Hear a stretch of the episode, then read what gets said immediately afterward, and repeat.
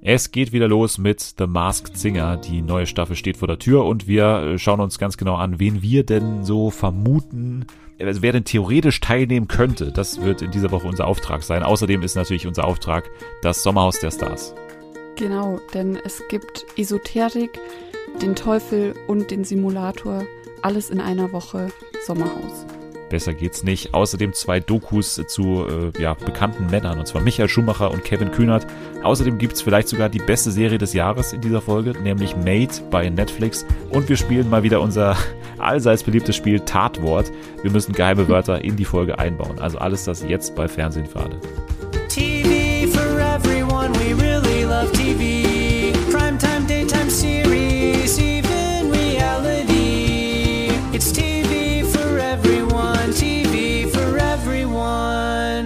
Es ist wieder soweit. Es ist Freitag. Es ist äh, irgendwann zwischen 0 und 1 Uhr, wenn die Folge immer erscheint. Wir schreiben das äh, Jahr 2021. Wir sind wieder da mit einer neuen Folge von Fernsehen für alle. Schön, dass ihr äh, wieder dabei seid und äh, schön, dass sie auch mal wieder da ist. Ich habe geschaut, das letzte Mal, als sie da war, war noch Sommer, also Ende August tatsächlich. Deswegen gut, dass sie wieder da ist. Sie hat eine gute und eine böse Seite. Mal schauen, welche sie heute hier präsentieren wird. Hier ist Anni. Hallo. Ja.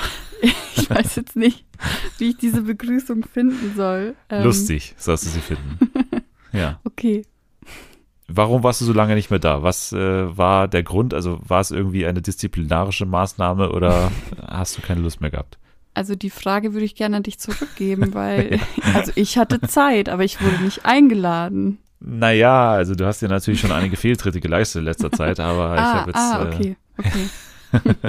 Na, du bist wieder da und das ist sehr gut so, denn wir haben einige äh, Themen, die speziell heute auch für dich äh, ja zugeschnitten sind eigentlich. Nicht unbedingt das Spiel, das wir heute spielen, muss man sagen, ne? Ja. weil du bist kein großer Freund des äh, Tatwortspiels, was wir heute mal wieder spielen werden. Wir müssen es gleich am Anfang erklären. Das ist das Spiel, das wir, glaube ich, mittlerweile dreimal gespielt haben, was einmal nicht geklappt hat, weil wir es mittendrin vergessen hatten. Aber heute sind wir optimistisch, dass es klappt.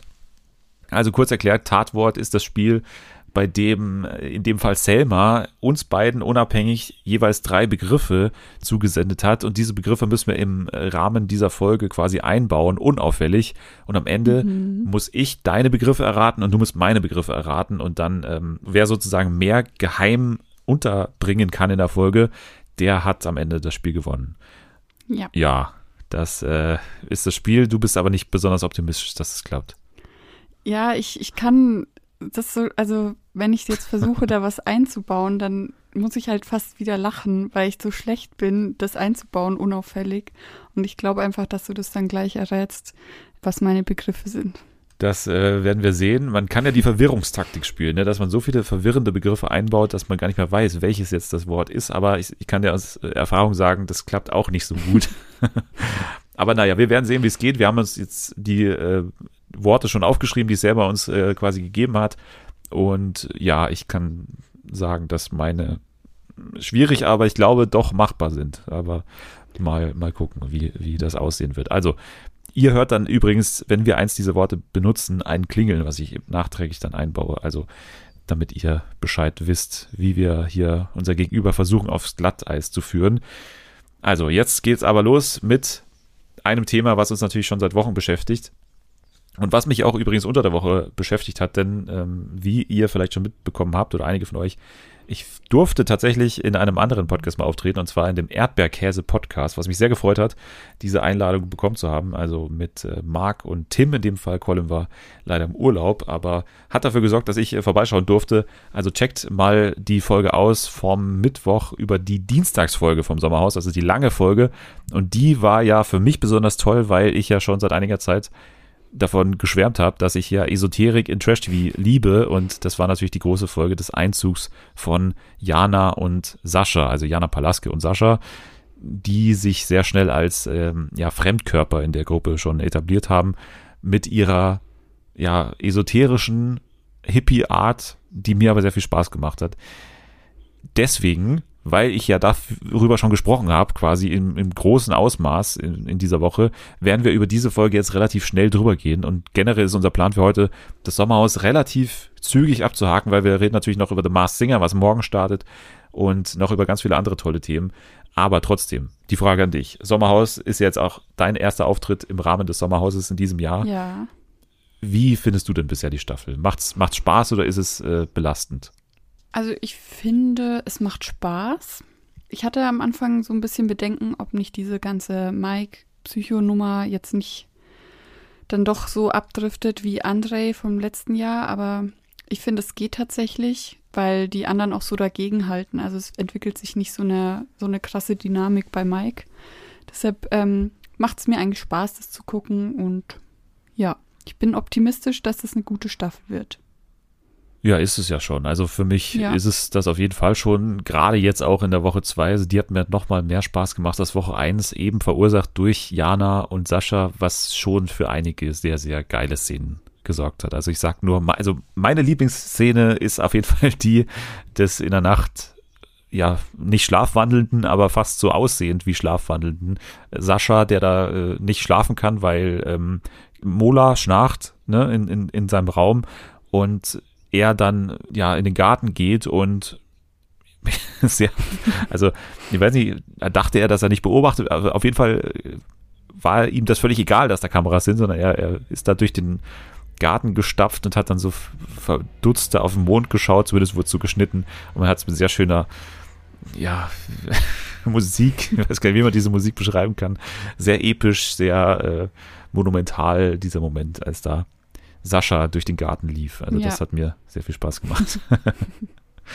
Aber grundsätzlich liebe ich ja diese Szenen, auch wenn, wenn generell Leute gesammelt relativ entgeistert sind wegen so gewissen Sachen, die sich da abspielen. Also eben gleich in Sekunde eins, also gleich unmittelbar nach Anzug, haben ja Jana und Sascha losgelegt, dass sie da das komplette Sommerhaus in so einen äh, Zen-Tempel umgebaut haben. Ja. Also mit also mit sämtlichen Requisiten, die man dafür gebraucht hat, mit äh, Räucherstäbchen, mit so Traumfängern, aber natürlich wurde auch sofort losgelegt mit Yoga und so.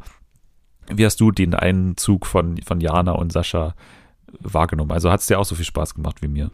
Ja, also ich fand das ähm, sehr cool. Es war ja letztes Jahr mit Diana und ich weiß leider nicht mehr, wie ihr Mann Michael. Heißt. Genau die waren ja auch schon so ein bisschen esoterisch angehaucht und das fand ich schon mega geil. Aber Jana und Sascha sind natürlich nochmal eine ganz andere Nummer und ja, ich finde es einfach, ich finde es so witzig und man hat ja auch gesehen, dass dann zwar erst alle entgeistert waren, aber sich im Nachhinein ja doch damit angefreundet wurde mit ihrem Yoga und ihrem, was weiß ich, was sie da im Garten immer veranstalten. Also ich glaube, das ist, ist, schon, ist schon gut, dass sie dabei sind und nochmal so was anderes da reinbringen. Ja, also am Anfang waren alle so ein bisschen sehr distanziert und haben so diese als Fremdkörper wahrgenommen. Das war auch die Chance für Michelle und Mike, gleich mal sich wieder ein bisschen mehr zu integrieren oder nicht zu integrieren, sondern eher, ja, sie sind so ein bisschen aus der, äh, hier aus, dem, aus der Schusslinie gegangen und konnten wieder so ein bisschen durchatmen mal, weil, weil nicht die ganze Aufmerksamkeit auf ihn lag. Ja. Aber das hat sich dann auch wieder relativ schnell erledigt, weil irgendwann die Yoga-Übungen von, von Sascha und auch von, von Jana mehr und mehr auf Gegenliebe gestoßen sind, kann man sagen. Ne? Also irgendwann hat dann die Gruppe gesagt, ja, uns ist eh hier so langweilig, warum machen wir bei dem Quatsch nicht einfach mit? Und äh, das hat dann ja dafür gesorgt, dass Michelle und Mike am Ende jetzt wieder relativ alleine dastehen und, und das hat sich jetzt mehr gefestigt. Ne? Also die sind mittlerweile mhm. der komplette Outcast eigentlich ja, äh, in dieser Gruppe. Was hatten wir noch? Also wir hatten natürlich äh, nochmal vielleicht detaillierter zu Mike und, und Michelle. Also ich finde, in dieser Woche hat man dann wieder einen kleinen Rückschritt bei Michelle ja. gemerkt. Also erstmal war es so völlige Resignation. Also man hat das Gefühl gehabt in der Dienstagsfolge, sie sagt jetzt gar nichts mehr und will einfach nur noch alles über sich ergehen lassen. Aber jetzt vor allem Mittwoch und Donnerstag, da hat sie dann eigentlich so ein bisschen umgeschaltet für sich und ja. ist jetzt ja sehr an seiner Seite wieder und ähm, ja, hat diese Außenseiterrolle jetzt irgendwie auch angenommen, oder? Ich finde das, äh, das wollte ich auch thematisieren, weil ich finde das so erschreckend, ihre Entwicklung gerade, weil in Woche 1 ähm, oder halt die ersten drei Folgen waren wir alle noch so, ja, Michelle ist da gefangen, sie tut uns so leid und oh mein Gott, äh, Mike ist so toxisch. Und jetzt, ich finde das so krass, sie macht, also die, vor allem die letzten beiden Folgen hat sie sich so extrem unsympathisch gemacht, weil sie plötzlich auf diesen Zug von Mike aufgesprungen ist und anscheinend ja doch seiner Meinung ist. Sie grenzt sich von den anderen ab, sie lästert mit ihm, sie ist auch so, so gehässig. Also ich finde das ganz erschreckend und schlimm. Ich weiß gar, also in, in Woche 1 hätte ich gesagt, oh mein Gott, die Arme. Und jetzt denke ich mir so, ja, okay, dann äh, viel Spaß. Also sie lässt das ja anscheinend mit sich machen und mittlerweile kommt es auch so rüber, als äh, fände sie es in Ordnung. Also ich, ich check irgendwie gerade ihren Wandel nicht so ganz. Ja, also ich bin da jetzt noch nicht so ganz so, dass ich das jetzt so abhake, dass ihr es schlecht geht in dieser Beziehung, sondern ich glaube halt, dass es für sie noch mehr sozusagen ein, ein Schritt ist in, in Schadensbegrenzung oder jetzt in, ich will den jetzt nicht noch weiter aufregen, weil der ist ja anscheinend wirklich komplett am Limit, Mike. So, der steigert sich ja komplett rein. Jetzt will ich ihn nicht noch mit so innerparteilichen Konflikten belasten, weil der ist ja außerparteilich oder überparteilich schon genug belastet durch die anderen Paare. Ja. Jetzt will ich nicht noch mehr ihn so aufbringen oder ihn noch mehr aufregen. Und das, glaube ich, ist auch Teil davon. Aber trotzdem ist es ja auch so, dass man jetzt doch mehr und mehr auch Szenen sieht, wie sie wieder, also wirklich innig miteinander sind oder wie sie auch sich küssen nach den Spielen und auch ja sich mehr freuen gemeinsam und sich wirklich auch in der Rolle da gefallen teilweise. Also das hat man schon das Gefühl. Aber dann gibt es wieder die O-Ton-Sequenzen, wo sie dann wieder nichts sagt oder so, so ganz lethargisch daneben sitzt. Also das gibt es ja auch. Von daher, es ist so ein Mischmasch, der weird ist, und ich glaube, es ist eine Mischung aus mehreren Gründen. Aber ja, klar, sie geht da jetzt nicht als Gewinnerin der Woche raus oder nicht mehr ja. ganz so, dass das große Mitleid ist jetzt nicht mehr da, weil sie hatte, man merkt es ja auch immer wieder, gerade so Sissy versucht es ja manchmal auch, ne? Vor allem Michelle so ein bisschen mehr zu integrieren. Also sagt immer wieder, komm doch raus, mach doch mit und so. Aber sie macht ja da nicht mit, klar, weil sie Mike neben sich hat. Aber ich glaube, also ich meine, da sind ja überall Kameras und so, dann mach doch mal mit, wenn du Lust hast. So, also ich glaube, ich, man kann das jetzt auch nicht immer gelten lassen, diese Ausrede, dass, dass Mike sie ja so einschüchtert. Ansonsten, was haben wir noch? Also, wie gesagt, diese Nummer ging ja ewig lang und dann hatten wir natürlich noch diese großartige, oder was heißt großartige, aber auf jeden Fall kinoreife Szene da zwischen Adelina und Mike. Ne? Da sollten wir auch noch drüber sprechen am Ende von, von Folge 4, da oh. im Garten, ja. als es äh, darum ging. Also, es gab eine, ein Stimmungsbarometer, wo rauskam, dass äh, ja die halbe Gruppe, also vier Paare, haben Mike und Michelle nominiert was dann bei Mike sofort dafür gesorgt hat, dass er ermitteln wollte, auf welche Art auch immer. Er hat er irgendwann sogar gesagt, ich finde es heute noch raus, davor schläft hier niemand, was ja, mhm. oder äh, er hat auch irgendwann mal gesagt, äh, bis morgen sagt ihr es mir, sonst äh, muss ich, also sonst hole ich mir die, keine Ahnung, sonst, sonst wende ich irgendwie Gewalt an, hat er ja so mehr oder weniger so intendiert. Ja, das, das finde ich eh so krass. Also nicht nur da, sondern auch in den zwei Folgen danach.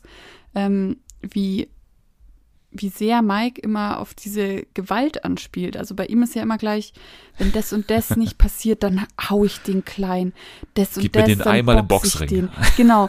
Also das ist doch der, also jede aggressive Ader, die er irgendwie dann mal hat, äh, ist dann gleich Gewalt. Irgendwie boxen, schlagen. Erschießen, ne, auch. Immer ja. die schöne Szene für jeden äh, Cutter der Welt, wenn man einen Schuss an deutet quasi. Ein Schuss mit einer Waffe, gleich mal das, schön das Waffengeräusch drunter geschnitten. Also das ist ja auch immer ein Klassiker.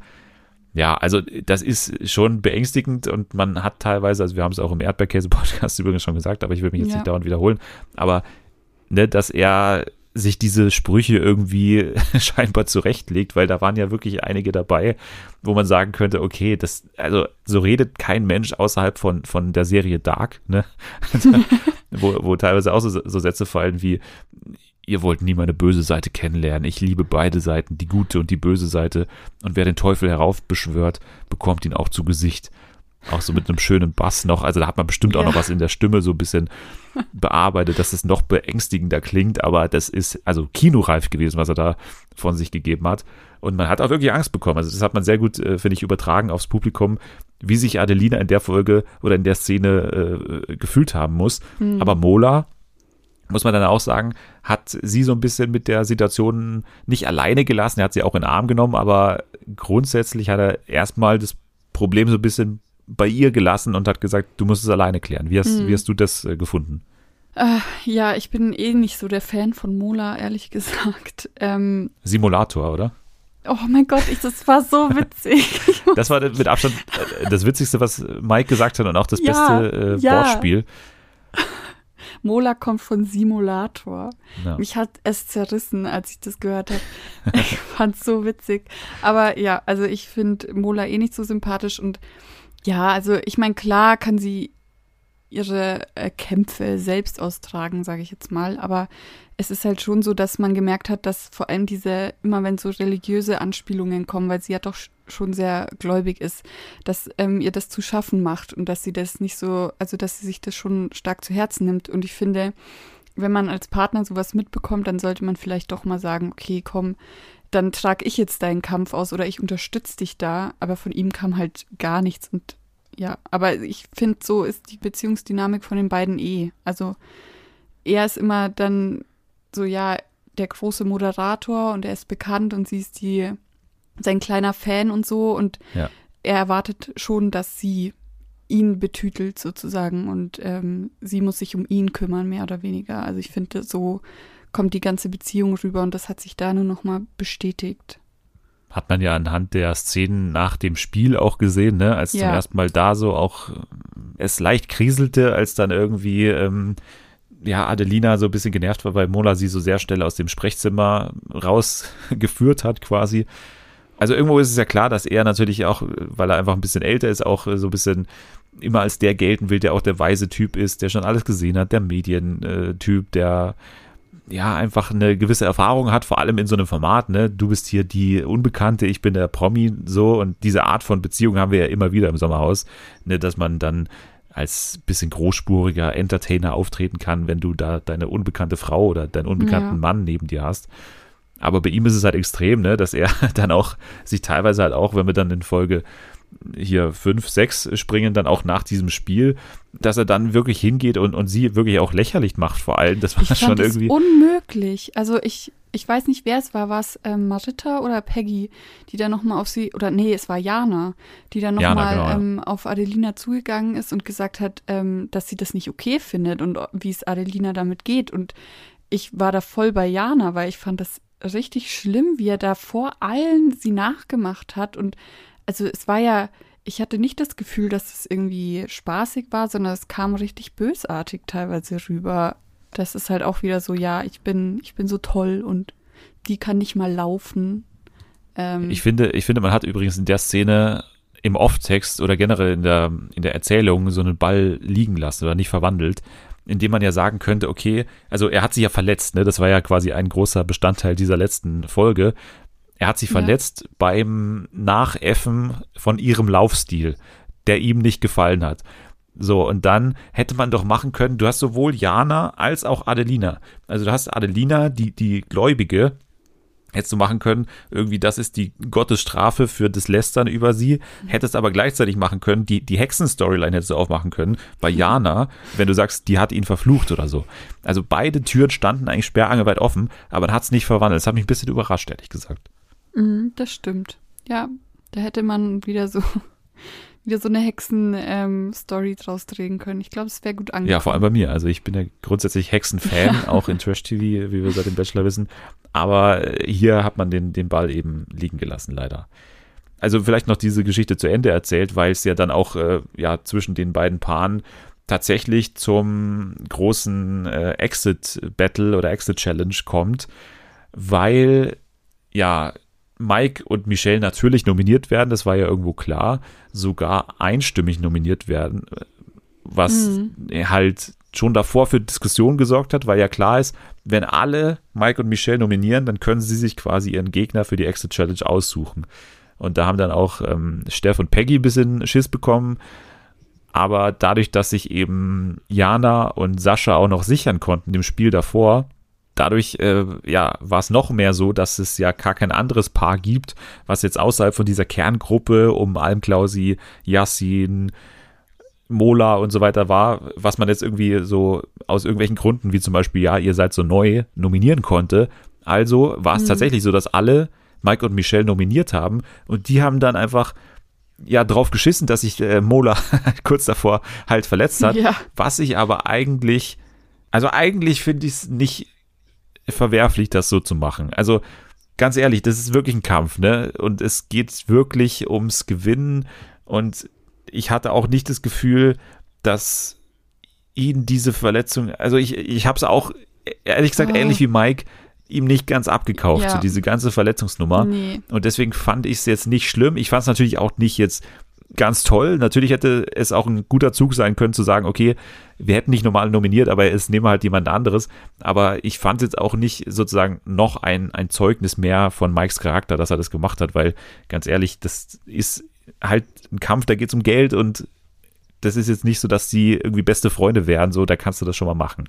Und du kannst dir eh nicht sicher sein, ob tatsächlich auch der Fuß oder das Bein für das Spiel irgendwie relevant ist. Also kann ja auch ein Wissensspiel sein, aber es war dann ja die, die, die Exit-Challenge, die wir so, schon mal gesehen haben. Ja. Da hat es ja eh keinen Einfluss gehabt, so wirklich. Aber diese Verletzung von Mola fand ich eh so merkwürdig, weil er ist doch einfach nur gerannt und dann hat er einen Verband am Bein. So, hä? Was hat das? Also ist er irgendwo hängen geblieben? Weil wenn ja, dann hat man das nicht gesehen. Und dann war er doch eh beim Arzt und der Arzt hat gesagt, man kann da nichts machen. Das, also er sieht da nichts. Also es war doch, und warum humpelt er, wenn es am Schienbein irgendwas ist? Ja, hat also- einfach vorn bis hinten nicht zusammengepasst. Für mich hat es so gewirkt, als hätte er sich so vertreten. Aber dann verstehe ich halt den Verband halt nicht. so, also Null. ich kann mir vorstellen, dass ihm tatsächlich irgendwas wehtat. Ob es dann so extrem war, also es gab ja den- die Szenen, als er da am Morgen war, ne? Also dann wirklich, also da hat er ja wirklich alles rausgeholt aus dem Humpel, ne? Also und vor allem hat er da gar keiner zugeschaut, ne? Es war ja nicht mal so, dass er irgendwas simulieren musste, sondern er hatte einfach den Gang da angetreten und hat wirklich gehumpelt, als wäre er irgendwie angeschossen gewesen. Und das ist halt wirklich eine Nummer zu viel gewesen. Also von dieser Szene humpelst du doch nicht so, wenn du nicht schon eine Entschuldigung suchst, warum es am Ende dann nicht geklappt hat. Also das ist doch wohl die Hauptmotivation Mhm. gewesen, warum du so extrem humpelst. Ja. Naja, aber wenn wir schon bei den Spielen sind, können wir die noch mal ganz kurz äh, aufwaschen. Also wir hatten ja in Folge 4 das große Spiel mit der Wippe, ne, das wir ja schon aus den vergangenen Staffeln Ja. kannten. Da haben wir uns auch ausführlich im Erdbeerkäse-Podcast unterhalten, aber vielleicht noch mal ganz kurz darauf eingehend, dass wir ja Sascha und Jana hatten, die das Ganze sehr langsam angegangen sind und dann äh, für mich im, im Highlight äh, dann dazu kam, dass am Ende Sascha wahrscheinlich der schlechteste Pantomimspieler aller Zeiten ist, der dann irgendwann Dosenpfand erklären musste und irgendwie, also ich, ich weiß nicht, was er damit wollte, aber er hat so gegen seine Hand gehauen und man hat über, also wollte er, also ich, ich habe mittlerweile die Theorie, dass er quasi eine Dose so erschlagen wollte, dass er, man kann ja auf eine Dose Ah, draufhauen und dann wird die mhm. so platt. Also ich denke mal, dass Ja. er das gemeint hat, aber das ist ja so abwegig, bei Dosenpfand so das zu Ja. machen. ja, und ja, andere haben sie auch nicht mit, mit Ruhm bekleckert, also Mike und Michelle natürlich äh, dysfunktional wie immer, ne, und, und äh, haben sich nicht verstanden, haben sich gegenseitig angeschrien, was natürlich immer sehr hilfreich ist bei solchen Spielen, dass man sich gegenseitig anschreit. Michelle war dann schon nicht schlecht im Raten, aber hat dann immer den entscheidenden Moment verpasst, dann auch das Wort zu erraten. Also beim Kettenglied war es dann irgendwann bei, bei Kettengenom, was schon sehr lustig Oh, war. Willen. Und äh, ja, das war auch nicht, nicht wirklich gut, was die beiden da natürlich gezeigt haben. Bei Lars und Dominik hat das Ganze sehr gut funktioniert, muss man sagen. ja. Und ich weiß gar nicht, wer da, wer da noch gut war, aber ansonsten nicht viel, ne? Also auch bei Peggy und, und Steff war es wie immer so ein bisschen langsam alles und Alm Klausi und Marita, die waren auch noch in Ordnung, glaube ich, aber ja, war jetzt auch nicht, also da war eigentlich keiner so richtig gut außer Lars und Dominik, ne, die das einfach auch gut gemacht haben mit 13 von, von 16 äh, erratenen Begriffen, so, das ist eine gute Ausbeute. Ja. Ich finde die, ähm, also ich bin mir noch nicht so ganz sicher, was ich von deren Beziehung so halten soll, weil manchmal kommen die mir noch ein bisschen unsicher gegenseitig vor so. Aber ich finde, in Spielen sind die so top, die verstehen sich gefühlt blind und das, also ich finde das richtig nett irgendwie anzusehen. So vor allem bei dem Pantomime, das war so, der hat nur eine Handbewegung gemacht und der andere wusste schon, ähm, was ist. Arschbombe, Arschexplosion oder so, das war noch schön. Aber nee, ansonsten, äh, ja, stimme ich dir zu. Also das machen die schon gut. Auch, auch Ben und Sissy, ne, die stellen sich manchmal so ein bisschen schwerfällig ja. an, aber ja, sind wenigstens lieb zueinander oder sind wenigstens, äh, verhalten sich wie, wie Menschen halt, dass man einfach danach sagt, okay, das war ein Spiel und ist halt blöd gelaufen. So. Und das ist dann auch ein schöner Kontrast manchmal, ne? Dann immer wieder die reinzuschneiden und das dann zu mischen mit den Bildern von Mike und Michelle oder so oder auch von Mola und Adelina. Mola beim Abstürzen war auch noch schön, ne? Heilige Mutter Gottes Maria. Das war so richtig geil. ja. Das war das Spiel. Dann hatten wir noch das Spiel, was, ähm, also das wäre mein Spiel gewesen, bei dem ich wahrscheinlich auch ausgerastet wäre. Das war das mit diesen Plättchen, die immer umgefallen sind. Sehr filigranes ja. Spiel Samira hat auch mehrfach gesagt, dass das da drin wahrscheinlich affenheiß war. Und das, also das ist, glaube ich, auch eine Mischung, die mich auf die Palme bringen würde. Ich weiß nicht, wie es bei dir aussieht mit dem Spiel. Also ich könnte das, glaube ich, auch nicht so gut. Ich fand es vor allem ein äh, sehr langweiliges Spiel, ehrlich gesagt. Ein Spiel, was Konfliktpotenzial hatte, war das Spiel äh, mit den dicken Lippen, ne, äh, aus Folge 5. Das ja. war Oh mein Gott.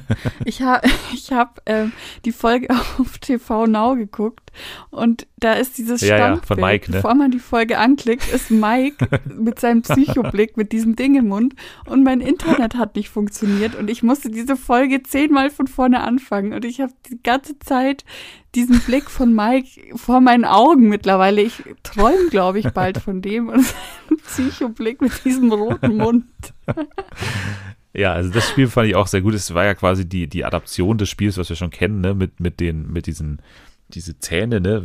Wir erinnern uns an das, an das Bild von, von Michael, von Diana ja. letztes Jahr. ne, das war auch schön. Aber jetzt hat man hier die, die Lippen, das hat auch gut funktioniert, weil es natürlich neben dieser eh schon schwierigen Sache, sich gegenseitig zu verstehen, darum geht, ein Gedicht auswendig aufzusagen. Und das hat natürlich besonderen Flair, wenn man sieht, dass da ja Berufsschauspielerinnen äh, mitmachen mit Jana und auch Michelle, die das ja eigentlich sehr gut können sollten. Und man dann natürlich so mhm. komplette äh, ja, Idioten oder, oder Amateure auf jeden Fall mal neben sich hat, die natürlich auch alles besser wissen. Wie zum Beispiel eben äh, wieder mal Mike, der natürlich, gab es einen schönen Moment, wo er dann sogar den Fehler macht, im ersten Satz, nachdem er sie da gedrängt hat, sofort rauszugehen. Ja. Das war ganz gut.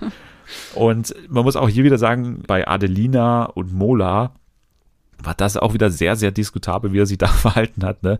Hat äh, gesagt, irgendwie, die, die, hier die Viertklässerinnen in Bocholt, die hätten dich abgezogen. Ja, das war wieder so eine Situation. Ja, ja. Also ja, auch, auch Steff hat, das fand ich auch wieder ganz witzig, Mann, bist du doof. Mehrfach so in dem, in dem Sinne gesagt. Ja, also. Aber können wir können wir noch kurz über die, okay, wahrscheinlich kommen wir da noch zu, aber über diese Zeitlupe von ja. Steff reden, bei diesem Flutschi-Spiel. ja, bei, bei dem ähm, Slip and Slide, ne, wo man da äh, erstmal rechnen musste und dann über diesen Slip and Slide möglichst lange rutschen ja. musste. Und äh, ich fand das. Ja, man hat den Ball natürlich auch dankend angenommen bei RTL. Ne? Er hat ja gesagt, oh, bitte schneidet das jetzt ja. nicht in Zeitlupe und so. Und dann hat man das, also das ist ja wohl, das gehört ja zum guten Ton, dass man das dann macht, wenn es schon angesprochen wird. man ihm diesen Wunsch erfüllt und man äh, natürlich die schwabbelnden Fettschwarten von ihm da überträgt und, und äh, detailreich da nochmal aufzeigt. Also das hat mir auch sehr gut gefallen. Ja, das ganze Spiel fand ich sehr witzig, ehrlich gesagt. Also auch wie äh, Michelle da mit einem, also wie die rumgeschrien hat und das hat nicht funktioniert. Sie ist nie bis zum Ende gekommen. Äh, und mit, mit, ihrem Kampfschrei, das war richtig, richtig krank. und auch, auch Peggy, die ist ungefähr zwei Meter weit gekommen, weil sie einfach viel zu leicht ist dafür. Das ist ja auch klar, dass sie nicht so weit kommt, aber ja, ich fand das Spiel, das war das Witzigste der ganzen Woche, ehrlich gesagt. Ja, am Ende hatte man ja noch die schönen Momente, dass ähm, es ja dieses Lösungswort gibt, ne? Romantik war das äh, Lösungswort, glaube ich. Es hat natürlich die, die I am ja, wrong. I am wrong, das, das war natürlich das absolute Highlight. Aber auch bei, ich glaube, bei Steff und, und Peggy war irgendwann Cartown da gestanden. Oder hat dann irgendwie äh, äh, Steff gesagt, Karton, was heißt denn das? Karton. also das ist ja auch sehr, sehr schön, finde ich. Ähm, was natürlich auch fies ist, ja. weil mit, also, was heißt fies, aber klar, es gibt diesen Buchstaben W oder M, ne, den man halt umdrehen kann. Das ist halt auch noch mal komplizierter, ne, dass man nicht genau weiß, welcher Buchstabe das ist. Naja, also sie haben ja was ausgerechnet und keine Ahnung, was für ein Buchstabe M im Alphabet ist, zwölf oder so. Und dann suche ich nach der 12 und weiß ja, dass ich nach einem M suche. Das habe ich mir ja davor überlegt, welcher Buchstabe M ist. Und dann drehen sie es aber auf der Tafel wieder um, dann sind sie ja selbst schuld. Also. Ja, ja, klar. Ich, ich habe das ehrlich gesagt aber nicht auf dem Zettel gehabt, dass es nach der Anzahl, also nach der Buchstabenzahl quasi geht. So habe ich mir nicht aufgeschrieben, ja zumindest. Über eine Sache sollten wir auf jeden Fall noch reden, und zwar über Yassin und Samira, weil da gab es ja auch, mhm. ähm, also schon einen Streit, der ein bisschen tiefer ging sogar. Also das war jetzt nicht so eine Kleinigkeit, ne, sondern Samira hat eigentlich die ganze Beziehung in Frage gestellt, zwischenzeitlich, ja. als sie dann schon gemerkt hat, das waren ja mehrere Eindrücke über mehrere Tage hinweg anscheinend, dass äh, Yassin nicht so Nähe zu ihr sucht und ja, dass es einfach auch in den Spielen natürlich immer zwischen denen so ein bisschen hakt. Ne? Die haben nicht so wirklich einen Flow. Die haben, glaube ich, auch noch keins gewonnen, wenn ich richtig mich erinnere. Also bei denen äh, klappt es einfach nicht so gut und die verstehen sich jetzt nicht so blind wie andere Paare. Und dann hat sie ihn daraufhin konfrontiert, nachdem sie, glaube ich, auch erst mit Marita gesprochen hatte, die sie ja auch nochmal bestärkt hat. Aber mhm. da gab es so eine Aussprache zwischen den beiden. Ähm, du kennst die beiden ja auch noch von Love Island. Also wie ja. erlebst du die beiden jetzt im, im Sommerhaus mit äh, dem Blick auf die Vergangenheit auch, wo es ja immer schon, also es war, glaube ich, auch am Anfang ein bisschen häkelig oder hakelig zwischen den beiden. Ja, also ich bin ja eh kein Fan von Yasin, weil ich ihn bei Love Island fand ich ihn unglaublich kacke. Da hat er ja auch äh, Samira immer was vorgemacht und dann hintenrum mit anderen Mädels was weiß ich getan ich fand es dann auch so erschreckend, dass sie so schnell geheiratet haben und jetzt auch ein Kind haben. Deshalb wundert mich das auch ehrlich gesagt nicht, dass, also ich hätte Yasin schon immer so eingeschätzt, dass er so eine Beziehung mit ihm bestimmt schwer ist. Also sie, sie hat ja auch gesagt, dass es die Monate davor, also vor dem Sommerhaus schon irgendwie, dass sie das schon gespürt hat, dass von ihm keine Liebe kommt oder was weiß ich. Und ja, irgendwie bestätigt es nur noch mein Bild von Yasin, dass er einfach komisch ist. Also er sagt ja, dass er sie über alles liebt und er will seine Frau glücklich machen, aber irgendwie kaufe ich ihm das halt nicht so wirklich ab. Ich, ja, ich finde ihn so ein bisschen, ich traue ihm nicht über den Weg, muss ich sagen.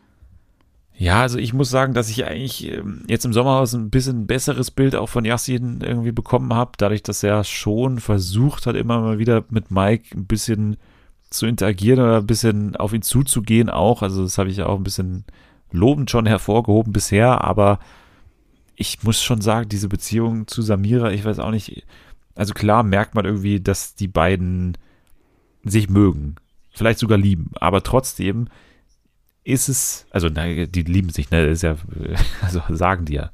ja. Aber trotzdem, ich weiß, ich mag Yasin auch nicht. Ich mag sie sehr gerne eigentlich, finde die sehr sympathisch immer. Auch in den Spielen so nimmt sie das meistens nicht so ernst und das ist ja manchmal auch Grund für seinen Ärger, ne, dass sie so ein bisschen immer lachen muss oder so. Ja. Aber ich weiß auch nicht, die haben doch nicht so viel Gemeinsamkeiten gefühlt irgendwie. Also, ich weiß nicht ich finde sie irgendwie zu cool, um sich manchmal so behandeln zu lassen. aber das ist natürlich ja. auch nur ein Blick von außen, aber irgendwie hat man ein bisschen das Gefühl, sie hätte was Besseres verdient. Ja, das äh, denke ich mir auch. Das Gefühl hat man ja auch teilweise bei Marita, ne, die auch eigentlich eine, einen sympathischen Auftritt da drin hat, ne, die immer mal wieder so beratend zur Seite steht für viele, auch für Samira unter anderem, auch für Peggy, wobei man da sagen muss, zwischen Almklausi, Marita, Peggy und Steff, da gab es auch so leichte Brüche, ne? Als es dann mhm. auch um die Nominierung ging. Und auch schon davor natürlich diese ganze Bettengeschichte, die war auch schon ein bisschen kritisch, aber ja. ich weiß nicht. Ich konnte Steff und Peggy verstehen an der Stelle, als sie einmal gesagt haben, wir haben so das Gefühl, die wollen es so ein bisschen für dumm verkaufen, ne? Almklausi und Marita. Das ja. hatte ich auch das Gefühl, dass die so ein bisschen denken, okay, das sind so äh, Mallorca-Dödel irgendwie, der Typ, der Almklausi heißt, sagt das oder denkt das. Ja, das ist, er ist doch selber einer. ja, also. ja, eben. Und, und, und das hat mich auch so ein bisschen gestört und bestätigt diesen Eindruck des, des großkotzigen Almklausi, finde ich immer mehr, der da rauskommt. Immer dieses dreckige ja. Lachen, ne, das wir jetzt auch schon einige Male ja. gehört haben. Das ist schon äh, auch ein komischer und, und selbstgerechter Typ irgendwie, der Almklausi. Ja, also finde ich, finde ich einen richtig ekligen Typ, ehrlich gesagt. Also, ja, war alles ver also, versteckt ja. unter dieser, dieser Gelfrisur aus dem Jahre Boah. 2007 so. Und ja, ich weiß auch nicht. Ja. Das ist so ein ganz merkwürdiger Typ. Auch so sehr weinerlich in Spielen, aber dann den großen Zampano da machen im Haus teilweise. Ja. Sehr, sehr merkwürdig. Sehr, sehr merkwürdig. Ja. Finde ich auch. Und ähm, ich habe das auch schon mal getwittert. Also im, bei Promi BB war er ja so ganz anders. Ich weiß auch nicht, da war so so ein Hampelmann irgendwie, ja, und keiner hat ihn wirklich ernst genommen. Und jetzt ist er so, jetzt tut er auf so provokant die ganze Zeit, so unterschwellig und das macht ihn halt nicht sympathisch. Also ich weiß nicht, was er sich davon erhofft, so zu sein. Also ja, ja, ich meine, ich glaube, ich glaube, teilweise meint er es bestimmt irgendwie lustig, ne? Ich, ich glaube schon, dass in diesen, auch mit der Bettensache und so, ich glaube schon, dass es teilweise auch lustig gemeint ist, aber äh, bei ihm kommt halt dieser Humor nicht so ganz an, weil du immer vermutest, mhm hinter diesem Gesicht, da ist auch wirklich so eine kleine böse, eine boshafte Typ irgendwie, finde ich. Ja. Das, ähm, ja, das, das ist auf jeden Fall so. Auch jemand, der sehr boshaft ist, ist natürlich Mike, der, ähm, ich habe es nur, nur hier gerade nochmal gelesen, mit so ein paar Zitaten noch aufgefallen ist, wie zum Beispiel Jana ist besessen von einem Dämon namens Overacting. Solche Sachen waren noch drin. Und ja auch später nochmal. Also ja. Das muss man schon sagen, ist ein sehr guter Spruch. Also der, der Spruch und auch ähm, Mola kommt von Simulator. Also das ja. ist, da muss man ihm schon Credit für geben. Ja, oder auch hier nochmal, er ist ja mit diesen, mit diesen äh, Tiermetaphern, ist er ja ganz vorne dabei. Er hat mehrfach schon die Löwen erwähnt, die haben wir durch. Mittlerweile sind wir im, im Hundereich angekommen beim Dobermann. Leg dich nicht mit einem Dobermann an, da wirst du gebissen und äh, sie glaubt an Gott, soll sie anfangen zu beten für morgen. Ne? Auch so richtig geile Sätze, die einfach auch für Jubel bestimmt sorgen im Schnittraum, weil man natürlich weiß, morgen ist die neue Folge und, und äh, perfekte Überleitung und so. Also kann man in jeden Teaser immer reinschneiden. Also so eine ähnliche Kompetenz hat der ja auch, wie zum Beispiel Valentina, ne, die so die Stärke haben, sich in jeden Teaser reinzuschneiden, weil sie immer so geile Andeutungen machen. Dann passiert recht wenig, zwar auch in den direkten Konflikten, aber die Andeutungen und das Ankündigen von irgendwelchen großen Streits, da sind sie auf jeden Fall Weltmeister darin, die beiden. Das stimmt.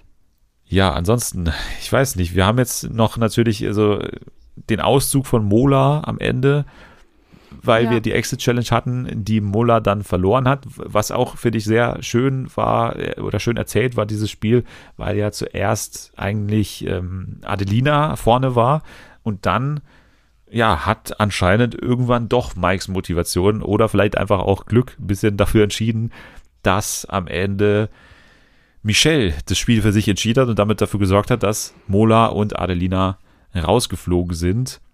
Die Verletzung von Mola ist natürlich überhaupt nicht ins Gewicht gefallen, weil er eigentlich nicht wirklich stehen musste für das Spiel. Das stimmt, ja. Und am Ende, ja, Mike hat für ihn treffend auf den Punkt gebracht, hat gesagt, die Gerechtigkeit hat gesiegt, was auch, äh, gut, es hat Mikes Sicht, ne? ja. Na gut. Aber ich, ähm, ich fand noch kurz mhm. zum Schluss, ich fand das eigentlich ähm, ganz interessant, weil Mike dann schon gecheckt hat, dass er jetzt in einer guten Position ist, weil die anderen jetzt halt taktisch überlegen müssen, weil sobald sie jetzt äh, alle wieder Mike und Michelle wählen, dann suchen die sich wieder das schwächste Pärchen als Gegner für die Exit Challenge raus. Und da die beiden ja nicht schlecht sind in diesen ganzen Spielen, haben sie da vielleicht einen Vorteil. Und das fand ich jetzt eigentlich schon spannend am Schluss, dass jetzt bei den anderen auch so ein bisschen äh, Taktik gefragt ist. Und das sagt Mike ja dann auch nochmal, dass jetzt das Spiel richtig losgeht. Und da freue ich mich schon mega drauf, wie das jetzt die nächsten drei Folgen wird, wie, ob sie dieses Spiel spielen und ähm, wie sich das entwickelt. Also ich glaube, das wird nochmal richtig spannend. Ja, wir haben ja bei Sommerhaus Kids, also bei Couple Challenge, gerade eine ähnliche Entwicklung, wo quasi überlegt wird, wen wir gegen Valentina und ähm, Christine antreten lassen, damit die rausfliegen, was natürlich im Team auch nicht besonders gut ankommt, wenn du eigentlich nur deswegen nominiert wirst, damit du gewinnst, aber trotzdem ja mhm. immer Risiko läufst, dass du halt verlierst und dann halt für ja. nix und wieder nichts rausgeflogen bist. Und das ja erleben jetzt gerade auch, äh, also Steff und Peggy erleben es nicht deswegen, weil sie so stark sind, sondern weil sie einfach so ein bisschen unten an der Rangliste stehen was sie halt auch nicht so geil finden. Und das ist jetzt eigentlich die Überleitung für die nächste Woche. Steff und Peggy sind jetzt so ein bisschen im Fokus und ich glaube, also wenn man Steff natürlich so richtig einschätzt oder einigermaßen gut einschätzen kann, dann glaube ich, gibt er jetzt auch nicht kampflos auf da drin. Also das äh, wird bestimmt interessant und ja, Mike mal wieder mit der perfekten Überleitung in die nächste Woche. Jetzt wird es endlich ein Spiel. Und damit mhm. sind wir am Ende des Sommerhauses, würde ich sagen. Also eine, eine lustige Woche. Wir haben jetzt nicht viel von diesen ganzen ja, Esoterik-Zeug äh, natürlich jetzt im Detail besprochen, aber wie gesagt, hört euch da gerne nochmal den Erdbeerkäse-Podcast an. Den sollte man immer hören, natürlich, weil die einfach sehr, ja. sehr gut sind, aber äh, speziell natürlich die Folge mit mir soll man sich anhören. so, jetzt können wir nochmal kurz als Überleitung zu den, zu den News und zu The Masked Singer können wir kurz nochmal das Dschungelcamp benutzen, weil wir letzte Woche schon verkündet haben, es wird überlegt, in Südafrika das Dschungelcamp stattfinden zu lassen im, im Januar und jetzt ist es fix. Das äh, sollten wir einfach nur noch kurz der Vollständigkeit halber erwähnen. Also die australische Version macht es ja schon immer des Dschungelcamps. Die drehen schon immer mhm. im äh, Kruger Nationalpark oder in der Nähe des Kruger Nationalparks in Südafrika. Und jetzt, da die Australier in Australien bleiben, weil da ja gerade die Pandemie so wieder ein bisschen. Ach, echt? Ja, ja, die bleiben diesmal in Australien, im, in, in dem Dschungelcamp, das wir kennen. Und deswegen ist sozusagen das Südafrika-Dschungelcamp frei. Und da gehen wir jetzt eben hin. Und aber ja. ähm, Ihr hattet doch letzte Woche gesagt, dass es mit der ähm, Quarantänezeit ja. so problematisch ist. Gibt es da jetzt schon Neuigkeiten? Also nee, weil. Müssen die jetzt über Weihnachten da? Ja, nee, weil, weil es gibt noch keinen Termin sozusagen, wann das dann kommt. Also ah, meine okay, Vermutung ja. war, dass es vielleicht eine Woche nach hinten rückt oder so. Ja. Das kann passieren. Vielleicht drehen sie aber dann trotzdem noch irgendwie einen Deal mit, mit den äh, Südafrikanern irgendwie, dass man dann doch vielleicht die Quarantäne für die komplette Dschungelcamp-Crew, was ja auch dann irgendwie für, weiß ich nicht, 100 Leute sind oder so, oder vielleicht sogar mehr. Mhm. Wird kritisch, aber ich kann es mir durchaus vorstellen, dass man da irgendwie irgendwelche Hebel in Bewegung setzt, damit das irgendwie doch anders klappt und die nicht über Weihnachten dann da sein müssen. Aber ja, äh, wird natürlich dafür sorgen, und RTL hat es auch äh, in der Ankündigung schon mal geschrieben, dass natürlich gewisse neue Herausforderungen dazukommen. Also Dschungelprüfungen werden einfach ein bisschen anders sein. Auch die Tierwelt ist da ja ein bisschen anders in Südafrika. Wird auf jeden Fall dem Format helfen, meiner Meinung nach. Aber jede mhm. Änderung mhm. hätte geholfen, außer man geht nochmal in das Tiny House in, in Köln. oh Gott, bitte nicht. Ja. Bitte nie wieder. Nee, also das werden sie hoffentlich selber einsehen, dass das so nicht mehr geht. Aber naja, jetzt sind sie auf jeden Fall in Südafrika und wie gesagt, Harald Glöckler, Lukas Cordalis und Philipp Pavlovic sind ja schon fix dabei und ja. ja. der Rest des Casts könnte vielleicht jetzt auch nochmal spannend sein, wobei der mittlerweile auch bestimmt feststeht, der Cast. Aber könnte vielleicht auch spannend sein für den einen oder anderen, sich diese Special-Staffel, was es ja schon ist, jetzt vielleicht nochmal äh, zu erleben, die, diese Staffel. Also einfach mal mitnehmen, diese Erfahrung in Südafrika. Warum nicht?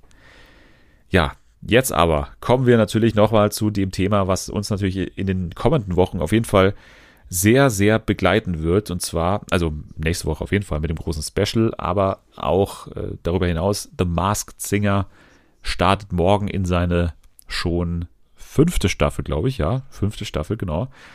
Und ja, wir haben uns ja schon in der vergangenen Woche ein bisschen dafür ausgesprochen, dass wir heute so ein bisschen eine Vorschau machen, nicht nur welche Kostüme gibt und so weiter, sondern dass wir auch mal ja ein bisschen durch unsere Namen oder unser Namensgedächtnis ja. gehen, damit wir schauen, wen könnten wir uns denn theoretisch vorstellen? So vom Promi-Faktor mhm. her, wer hat Zeit, wer hat nicht Zeit? Und du bist ja, deswegen ist es gut, dass du hier bist, in den kommenden Wochen auch die offizielle Spionin in der Mask Singer Rategruppe. ja. Als die du wieder genau. im Einsatz bist, oder? Ja, also ich, äh, ich bin da, ich habe ja schon mal so reingelinst, so, sagt man reingelinst? Ja, bestimmt. Ja. Reingelurt. Ähm, ja. ja. Um mal zu gucken, was da schon geht. Und ähm, ich habe ja schon ein paar Hinweise sammeln können, die vielleicht äh, gar nicht so schlecht sind. Ja, es wird wieder ein, ein absoluter Ritt in dieser Facebook-Gruppe. Ich werde updaten. Sehr gut. Sehr gut, dazu bist du eingekauft.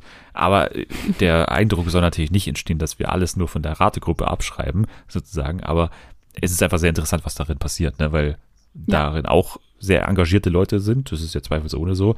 Aber die haben zum Beispiel auch schon, was ich sehr hilfreich fand, schon mal geguckt. Ich habe dann danach auch so ein bisschen recherchiert, wer denn nicht in Frage kommt. Ne? Also wer hat denn, das ist mhm. ja dieses Jahr sehr einfach zu sagen, weil Samstagabend ist die Sendung und da liegt es in der Natur der Sache, dass einfach gewisse Konzerte stattfinden und gewisse Leute fallen nach den Recherchen auf jeden Fall raus, wie zum Beispiel Jan-Josef Liefers, wo ich sehr froh darüber bin. Ich weiß nicht, hast du noch jemanden im Kopf, der rausfällt? Wen haben wir da noch gesehen? Äh, Inka Bause fällt Ja. raus. Wer, wer noch? Wen haben wir noch nicht dabei? Matze Knob. Matze Knob, okay, der war zum Beispiel auf meiner Liste der, der Leute, die ich mir und vorstellen konnte. ähm, Nico Santos und Barbara Schöneberger zum Beispiel auch. Sehr gut. Das sind doch schon mal Namen, die auf jeden Fall immer so wabern, aber die wir jetzt schon mal einfach rausstreichen können. Genauso wie einen anderen, was mich sehr freut, denn der erste Gast im Ratepanel wird sein Alvaro Soler. Und der ist diesmal Ah, auch nicht mhm. dabei. Also, wir haben eigentlich schon sehr gut ausgeschlossen. Und dass äh, Jan-Josef Liefers nicht dabei ist, ist auf jeden Fall die beste Nachricht. Mhm. Jetzt kommen wir vielleicht nochmal zu den Kostümen, die jetzt in den vergangenen Tagen nochmal bekannt wurden. Ja, ich finde das mit schlimmste Kostüm aus allen Staffeln ist dabei. Die Heldin, hast du die schon gesehen? Die Heldin? Oh nee, ach nö, was denn das für ein lahmes Kostüm? Das finde ich wirklich, also das ist fast eine Frechheit, das Kostüm, finde ich. Weil das, das ist wirklich gar nichts, finde ich. Also da, da ist nicht Mhm. ein irgendwie Charakterzug oder irgendwie was Spannendes. Der Name ist irgendwie lame, Heldin, so. Hättest du auch irgendwie Gladiatorin gleich mal machen können oder sowas. Das ist so ein bisschen spannender, aber die Heldin, hallo, was ist das denn? Ja. Also ich hatte schon äh, sehr hohe Anforderungen, als ich dann gesehen habe, dass es Chili gibt. Dachte ich mir, oh mein Gott, jetzt gehen wir endlich in die Essensrichtung. Es kann ja nur gut werden. Und dann ist es jetzt sehr ernüchternd, ehrlich gesagt. Ja, aber man ist ein bisschen in der Crazy-Sparte schon geblieben, weil man hat ja jetzt zum Beispiel das Axolotl, was ich mega finde, ehrlich gesagt. Oh, geil. Hä, warum habe ich das nicht mitbekommen? ja, weiß ich auch nicht. Schaut es auch so, Wie hast du es denn nicht angeschaut? schaut es auch so süß aus wie so ein echtes Axolotl? Ja, es ist natürlich nicht transparent, ne, weil sonst würde man den Star ja sehen. Also Axolotl sind ja normalerweise transparent und äh, das Axolotl hier ist so ein bisschen äh, lila, hat aber anscheinend so LED-Lichter dran, die es immer wieder in verschiedenen Farben erleuchten lassen. Also Ach, das cool. ist, glaube ich, sehr cool. Das Axolotl ist auch relativ groß, glaube ich sogar. Ja, mal gucken. Also das ist äh, mit mein Lieblingskostüm. Ich glaube aber, weil es so reduziert ist, mein Lieblingskostüm bei diesen neuen jetzt hier, die wir haben, ist der Teddy, muss ich sagen. Hast du den schon Oh, gesehen? echt? Nee. Mein, was ist denn los? Du bist ja gar nicht hier. Wir machen die Mars Singer Vorschau hier. Die nicht Hallo. Ja, ich weiß auch nicht, was da los war, warum die jetzt an mir vorbeigegangen sind. Ja, der Teddy ist auf jeden Fall cool, weil der hat so, so Gebrauchsspuren quasi äh, und finde ich einfach Ah, sehr oh. reduziert, hat jetzt nicht irgendwie ein lustiges Kostüm nochmal drüber an, so, sondern ist einfach nur Teddy mit so Gebrauchsspuren. Einfach sehr reduziert und sehr cool, finde ich. Ich hätte mal Bock auf irgendwie so ein, ist zwar wahrscheinlich auch eher lame, aber ich hätte mal Bock auf so einen Esel. So, der dann so, so mit seinen Öhrchen, mit seinen Eselsohren und seinen, seinem Eselschwanz und der aber so im, im Stil von Shrek ist. Weißt du, wie ich meine? So mit so einem riesigen äh, Mund. Ja, so, so ein Dummer. Total überzogen. Ja, Ja, ja. genau. Ich fände das so süß. Also da hätte ich richtig Lust drauf. Das, ich glaube, das ähm, ist jetzt meine Anfrage an Pro7 für die nächste Ja, Staffel. vielleicht hast du Glück, denn es wurde ja bekannt, dass zwei Masken erst in der Show live verkündet werden. Also es gibt jetzt diesmal zwei Überraschungsmasken Ah, okay. sozusagen, die wir tatsächlich aber noch nicht kennen. Und das ähm, kann dann durchaus äh, auch der Esel sein. Warum nicht? Auf jeden Fall ist noch dabei, haben wir jetzt übersprungen, der Phönix. Und das ist laut den äh, Kostümbildnerinnen das aufwendigste Kostüm aller Zeiten. Wenn du es dir anschaust, merkst du das auch, dass es super aufwendig ist, weil es ist riesengroß. Man hat so, eine, man hat so Flammen unten an den Füßen, ne, so, so, also unglaublich äh, groß und, und breit. Also man hat fast das Gefühl, dass da auch zwei drunter stecken können, aber es gibt halt nur einen Kopf. Aber es würden theoretisch, glaube ich, sogar zwei Leute drunter passen. Es ist einfach riesengroß. Es sieht schon cool aus. Aber mal gucken, was man damit anstellt, weil äh, klar, du hast jetzt relativ, also du kannst vom Körperbau gar nichts sagen eigentlich zu der Person, die da drunter steckt, weil einfach es ein riesengroßes Kostüm ist mit so einem gigantischen Feuerkleid quasi. Also das ist schon sehr imposant. Ich glaube, da weiß ich schon, wer drunter ist. ja, wen, äh, natürlich äh, Conchita Wurst, ne, weil Phoenix, Rise Like a Phoenix und so. Nein, ja, okay. Ist ja klar. Okay. Ja, auf den Witz bin ich jetzt nicht gekommen. Aber ich hätte, mein schlechter Witz ähm, wäre Dumbledore gewesen. Wegen des äh, Patronus. Oder wegen der, ja, Und hier, wegen seinem Gryffindors Phönix, Phoenix, der- ja, ja. Ja, also, ja. ja, ja, kann sein. Und Teddy Ja. ist natürlich Teddy Tecklebrand, ne, ist ja eh klar. Genau. Ja, also das ist, das wird natürlich sofort wieder, es war glaube ich auch in der, in der ProSieben App schon vorne bei den, jetzt schon Tipps, ne, vor der Show. Aber gut, das ist um halt Gottes Willen. die Also, Rate-App. Ja, diese Pro7-App, ja. Wir haben noch Okay. eine Maske, das ist eine Besonderheit, weil es gibt in dieser Staffel eine elfte Maske. Ne? Es gibt ja normalerweise nur zehn und es gibt eine elfte Maske und das ist so ein bisschen Zeugnis davon, wie äh, stark vermarktet diese Show mittlerweile wird. Denn das ist nicht nur die elfte Maske, der Tiger, sondern es ist der Masked Singer Ehrmann Tiger, heißt der offiziell. Der tritt nur online auf, ist eben komplett vermarktet von Ehrmann, also den Joghurt-Herstellern und äh, äh, tritt eben nur online auf. Der tritt nicht in der Show auf, sondern es gibt irgendwie immer auch samstags dann den Gesangsauftritt des Tigers. Den gibt es aber nur online, wie gesagt. Und dann gibt es nochmal dienstags einen Indizienclip und donnerstags kommt ein weiterer Clip mit Spekulationen um den Tiger. Und der wird eben auch erst im Finale demaskiert. So, keine Ahnung, was das soll, aber Boah, ich find's scheiße. ich finde es auch kacke. Äh, was was, soll ist, das? was ist das auch für ein Star, der da drunter steckt, wenn du den nur online irgendwie. Hä? Also entweder ja, und, aber und dann kommt er automatisch ins Finale. Ich kann ihn ja nicht mehr rauswählen. Ja, das, also für mich ist es auch super unsympathisch, diese ganze Tiger-Move. Ich weiß auch nicht, Ja. was das. Der Ehrmann-Tiger. Ja, vor allem, weil halt dann Ehrmann auch gleich noch im Namen stecken muss, ist natürlich alles dann. Ja, es ist sehr, sehr merkwürdig. Wer sich dafür, also stell mal vor, du wirst auserkoren als Mars Singer Star, ne? Und dann kommt Mhm. die Ansage, okay, du bist aber, du bist es nicht, also du bist dabei, super, du hast es geschafft. Aber wir haben was vor. Wir, also du bist jetzt nicht direkt in der Show, sondern du bist, äh, also du bist online, du bist, also du bist auch Teil der Show, ne? Du bist Teil der Show, aber erstmal nur online und du hast auch nicht die Aussicht, dass du irgendwie früher rauskommst, sondern du musst die kompletten sechs Wochen durchziehen und du heißt äh, Ermann-Tiger. Was? Nochmal? Noch, wie heißt Ja. du? Ermann-Tiger. äh, ja, da bist du der Ermann-Tiger. Was soll das? Warum bist du der Ermann-Tiger? Wa- Was habe ich verbrochen? Das muss ja ein Scheiß-Star sein oder ein geiler Star, weil es ist irgendwie auch bekannt, dass die Auftritte, glaube ich, aufgezeichnet sind. Ne? Also die sind, glaube ich, nicht live im, vor Publikum, dann in der, in der Halle. Und damit wird schon wieder mal spekuliert, ist es dann vielleicht sogar jemand aus dem Ratepanel? Ist es vielleicht Matthias Optenhöfel? Oder ist es vielleicht sogar ein internationaler Star, der die irgendwo im Ausland aufgezeichnet hat, diese Auftritte? Ja, oder, oder es ist halt so ein Influencer. Ja, oder halt wirklich Weil das würde dann. irgendein Promo-Auftritt Ja, von irgendeiner ProSieben-Moderatorin, die danach gleich bei der Demaskierung dann irgendwie darauf hinweist, dass jetzt irgendwie die neue Staffel von, weiß ich nicht, The Voice Kids startet oder sowas. Könnte ich mir auch so einen Scheiß vorstellen. Ja, Ja. das ist auf jeden Fall der Tiger. Ich bin nicht begeistert, aber ich weiß auch noch nicht, ob wir da sozusagen, ob wir da nicht irgendwie Protest einlegen und das boykottieren, den Tiger zu erraten in der nächsten Woche. Aber mal gucken, mal schauen, wie der Tiger denn singt.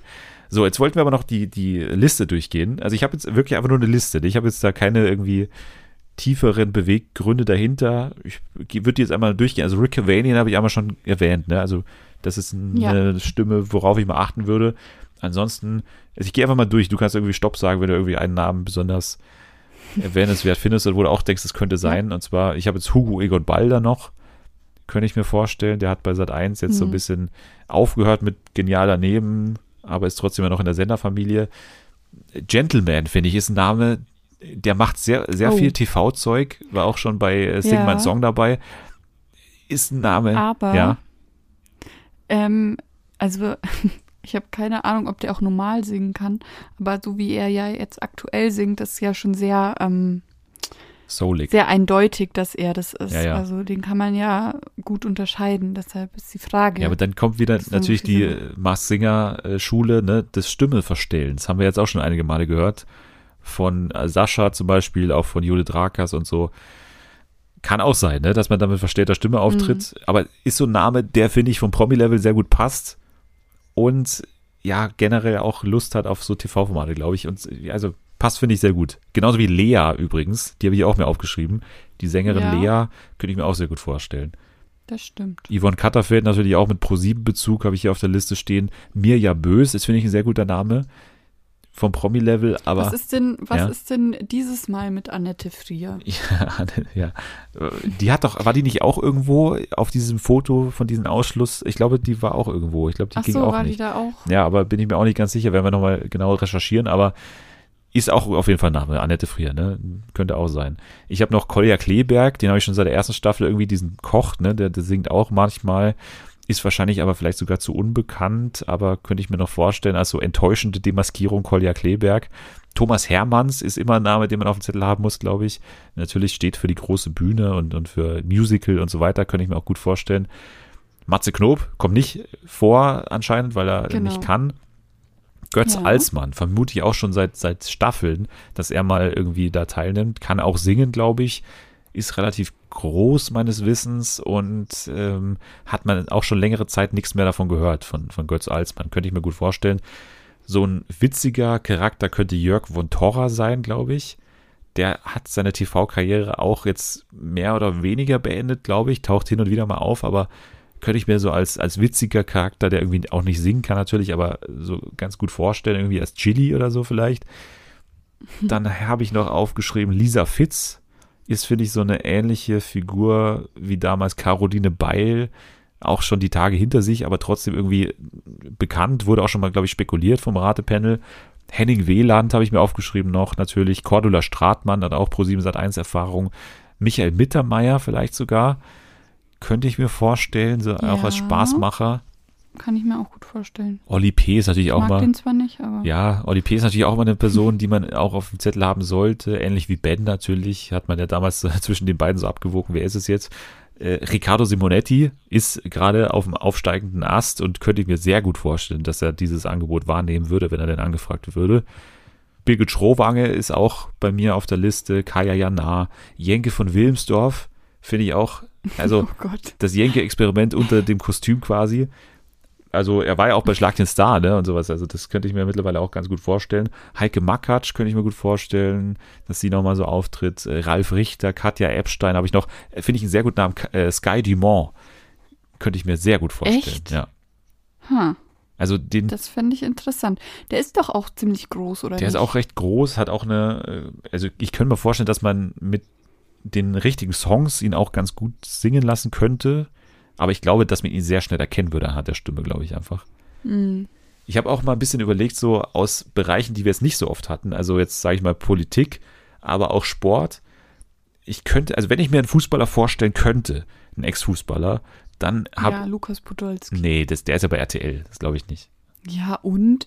Also, äh, ja, ja, ich weiß. Wie, hieß, wie heißt ja, sie? Ja. War Sonja Zietlow. RTL. Genau. Ja. Nee, aber wenn ich mir einen vorstellen könnte, dann vielleicht am ehesten Mehmet Scholl, habe ich mir vorgestellt. Oh nee, ich glaube, der ist viel zu spießig. Nee, glaube ich nicht. Ich, also der ist auch bei Bild, ne? Macht bei Bild jetzt die TV-Analysen und so. Ist auch ein verrückter Typ. Äh, irgendwie so, irgendwie, weiß ich nicht. Mehmet Scholl könnte ich mir irgendwo vorstellen. Wenn es ein Ex-Fußballer ist, dann, also so Effenberg oder so oder auch Basler, die machen das, glaube ich, nicht. Mehmet Scholl finde ich da noch ganz in Ordnung von, vom Namen her und würde mich freuen. Hm. Adel Tawil natürlich ist auch immer ein Name, der immer wieder mal rumschwebt. Mareile Höppner habe ich noch drauf, Katrin Bauerfeind, Janine Michaelsen, ne, die auch mhm. kann sehr gut singen, ist bekannt. Ein Name, mit dem ich fast rechne. Also wenn ich, also ich glaube tatsächlich, dass die drin ist. Und zwar Angelina Kirsch. Ich, irgendwie habe ich das. Ah, ja? ja, weil die ist doch jetzt neue Sat 1 Moderatorin, ja. ist so auf dem aufsteigenden Ast, ist doch nicht die super Bekanntheit, aber trotzdem glaube ich, dass die da irgendwie teilnehmen könnte oder wird. Angelina Kirsch würde ich auf dem Zettel haben. Äh, Peter Lohmeier habe ich noch und Leila Lowfire vielleicht sogar als, als Podcasterin. Ah ja, stimmt. Mhm. Ja, also das sind die Namen, die ich jetzt mal so in, in den Raum ja. werfe. Ich glaube, da sind einige dabei, auf die man mal achten könnte, so von der Stimmfarbe her. Und mir geht's also ja. Ich finde es ich find's ja. mega spannend, wenn wir dann am Ende mal, oder wer auch immer dann bei dir im Podcast ist, mal vergleichst, ob tatsächlich jemand von deiner Liste dabei war und wenn ja, wie viele. Das ja, ich, ich also kann auch sein, dass wir jetzt komplett halt daneben liegen und es halt gar niemand davon ist. Dann ist auch nicht schlimm, aber das sind so Stimmen, die man auf jeden Fall mal nochmal so abspeichern sollte und mit denen man dann morgen auch mal zuhören könnte. Und vielleicht erkennt man ja sogar was in diesen Stimmen. Ja. Ja, jetzt haben wir noch ein paar News hier liegen, von denen wir aber nicht viele machen müssen. Tane, übrigens auch ein Name, der immer wieder rumschwebt natürlich. Bei der ist bekannt, die macht eine neue Show für den SWR. Warum auch immer für den SWR, aber eine. P aber Tane wurde auch ausgeschlossen. Wurde auch ausgeschlossen, ja, okay. Genau, die hat auch samstags wohl mal eine Show. Okay. Ja, die macht auf jeden Fall ja äh, eine neue Show jetzt für den SWR. Und zwar Limbus heißt die, eine neue Personality-Show, also so eine Art Late-Night-Show, dreiviertel Stunde lang ab 2022 aber erst. Okay. Schaust du gerade LOL, zweite Staffel?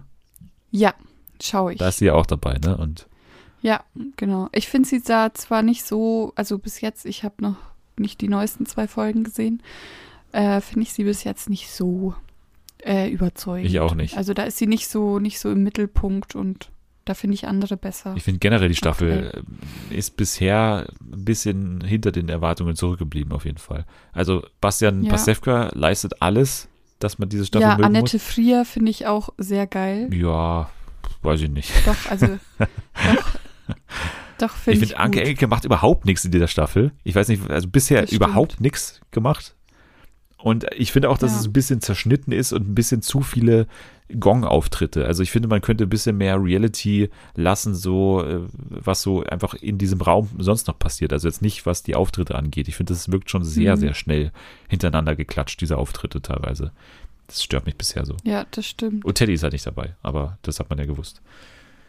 So, jetzt haben wir Tané abgehakt. Ähm, ESC können wir kurz ansprechen, ne? in Turin. Das war die Überschrift, die wir diese Woche gehört ja. haben. Was sagt uns das? Was äh, heißt das für den ESC? Äh, keine Ahnung. ich habe nur, hab nur ein Meme gesehen, das fand ich mega gut. Turin ist ja, ähm, warte, ich muss kurz die Himmelsrichtung durchgehen. Im Westen, also im Norden von Italien, westlich davon. Ja, Nordwesten. Und ähm, das ist Ja. und das ist genau dieses Eck, wo auch Frankreich und Schweiz zusammenkommen. Also so in der Nähe davon. Und ähm, es war ja so, dass beim ESC Frankreich und Schweiz die den zweiten ah. und dritten Platz oder so gemacht haben. Und da gab es ja dann auch nochmal so Beef, weil Frankreich dann ähm, Moneskin bezichtigt hat, da Drogen zu nehmen auf dem Tisch und so und haben dann, was weiß ich, haben Einspruch erhoben und die ganzen Journalisten waren so richtig pisst irgendwie und das finde ich jetzt schon, also so in der Hinsicht finde ich es cool, dass sie Turin gewählt haben, weil es halt genau da so praktisch vor dem Zweit- und Drittplatzierten vor der Nase ist, um nochmal zu, so zu sagen, ja, ja. Pech gehabt. Und jetzt, und jetzt wollen quasi die Italiener, Achtung, den Schweizern und Franzosen den Sieg nochmal unter die Nase reiben. Richtig. ja, sehr gut. Okay, damit trete ich zurück offiziell als, als Host des. Äh, okay. Nee, äh, apropos Host, apropos Teddy auch. Es gibt News zu dieser Show, die er macht, jetzt bald für äh, Amazon. Und zwar One Mic Stand mhm. hatten wir auch letzte Woche. Und zwar äh, kurz ja. nachdem wir aufgenommen haben und den Podcast veröffentlicht haben, wurde bekannt, dass SPD-Gesundheitsexperte Karl Lauterbach einer der Promis ist, Echt? Dem nicht Teddy, sondern in dem Fall glaube ich Hazel Brugger vor allem Stand-up beibringt. Und das wurde auch schon gedreht. Das wurde anscheinend sogar am Wahlabend gedreht. Also da war dieser Auftritt von Karl Lauterbach, der das Stand-up performt hat. Oh, geil, ich freue mich. Die Bild hat geschrieben, dass äh, Amazon ihm anscheinend einen sehr lukrativen Vertrag unter, äh, unterbreitet hat da für, für diesen Auftritt. Mhm. ja. ja. Das ist äh, mal eine News, würde ich sagen. Also Karl Lauterbach macht Stand-up. Das äh, kann toll werden. So. Dann noch eine Sache, weil wir ja quasi schon über die Rocket Beans gesprochen haben, weil ich ja bei äh, Marc und Tim Wadia von den Rocket Beans sind. Und ich auch die Rocket Beans sehr viel äh, mag und sehr viel, sehr viel gucke. Die Rocket Beans haben in dieser Woche einen Richtungswechsel bekannt gegeben. Und zwar haben sie gesagt, dass sie so ein bisschen von der Herangehensweise ein Live-Sender zu sein, abrücken werden und stärker auf VOD gehen. Das ist natürlich mhm. jetzt auch nicht verwunderlich, weil halt einfach nun mal VOD durch Streaming-Anbieter natürlich irgendwie der heiße Scheiß ist und das natürlich auch ein bisschen komfortabler zu gucken ist als jetzt ein lineares Programm. Ganz so ist es nicht. Also, dass dieser lineare 24-Stunden-Livestream vom, vom Sender geht, den, den gibt es immer noch. Bloß wird halt jetzt, glaube ich, mal gezielter, so habe ich das verstanden, für VOD erstmal die Sendungen konzipiert, die sie haben. Also sowas wie Bundesliga oder zum Beispiel auch äh, Kino Plus oder sowas. Die standen halt immer unter dem Druck, quasi für diesen Live-Sender zu produzieren. Das wird jetzt ein bisschen einfacher. Ich finde, es ergibt Sinn. Aber es gibt auch so ein paar Sachen, die natürlich irgendwie daran kritisch zu sehen sind oder vielleicht, wo man sich ein bisschen Sorgen machen könnte. Und zwar die Let's Plays, die sie auch machen. Das ist ja Videospiel, Sender auch unter anderem werden jetzt vor allem über Twitch gestreamt und dann ist es halt unklar, wie jetzt da die VODs aussehen. Also muss man dann irgendwie auch bei Twitch schauen, wenn man da wirklich alles von den Rocket Beans gucken will. Und das ist alles so ein bisschen unklar noch. Donnerstags und Freitags gibt es Live-Shows und Events und den Rest der Woche werden diese VODs produziert, so wie ich das verstanden habe. Und das erste Live-Event mhm. am 6. November wird Haus an Haus sein, die zweite Staffel. Die erste Staffel kann ich übrigens sehr empfehlen, oder die erste Sendung war es ja, kann ich sehr empfehlen. Das ist so ein bisschen, also da treten zwei Teams gegeneinander an und die leben 24 Stunden zusammen quasi und müssen in verschiedenen Videospielkategorien gegeneinander antreten und können dann auch so Joker gewinnen, wie zum Beispiel keine Ahnung, du darfst dem gegnerischen Team ein Möbelstück abnehmen. Also da haben die zum Beispiel mal mitten in der Nacht irgendwie die, die Couch von denen entführt oder so. Und dann mussten die halt immer auf dem Boden sitzen und auch schlafen, ja, weil es ja 24 Stunden geht und so.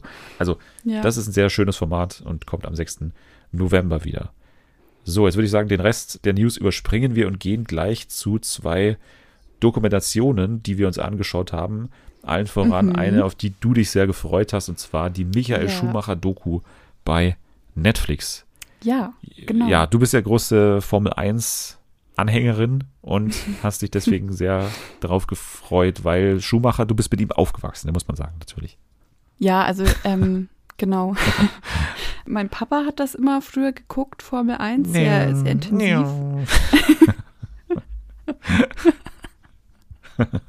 ja, und ähm, dann war natürlich ähm, so die Phase, wo Michael Schumacher dann für Ferrari auch seine ganzen Titel gewonnen hat. Da war ich natürlich dann noch sehr klein und dann, also keine Ahnung, fünf, sechs, sieben Jahre war ich da so. Und das sind halt schon so Dinge, die man sich dann irgendwie merkt, dass man das dann mit seinem Papa irgendwie sonntags auf der Couch geguckt hat und dass es da diesen Michael Schumacher gab und keine Ahnung, man kriegt das ja dann doch immer mit und dann war das ja doch sehr tragisch mit seinem Unfall da 2012 ähm, mit dem Skiunfall. Das hat natürlich auch jeder mitbekommen und ich glaube, jeder, der so ein bisschen in der Formel 1 drin ist und das mitbekommen hat, der versteht auch diese Emotionalität, die da irgendwie mit zusammenhängt, weil das ja ein unglaublich erfolgreicher Formel 1 Rennfahrer war und dann ist es so tragisch, dass er dann einfach so von der Bildfläche verschwindet und man ja nie wieder was hört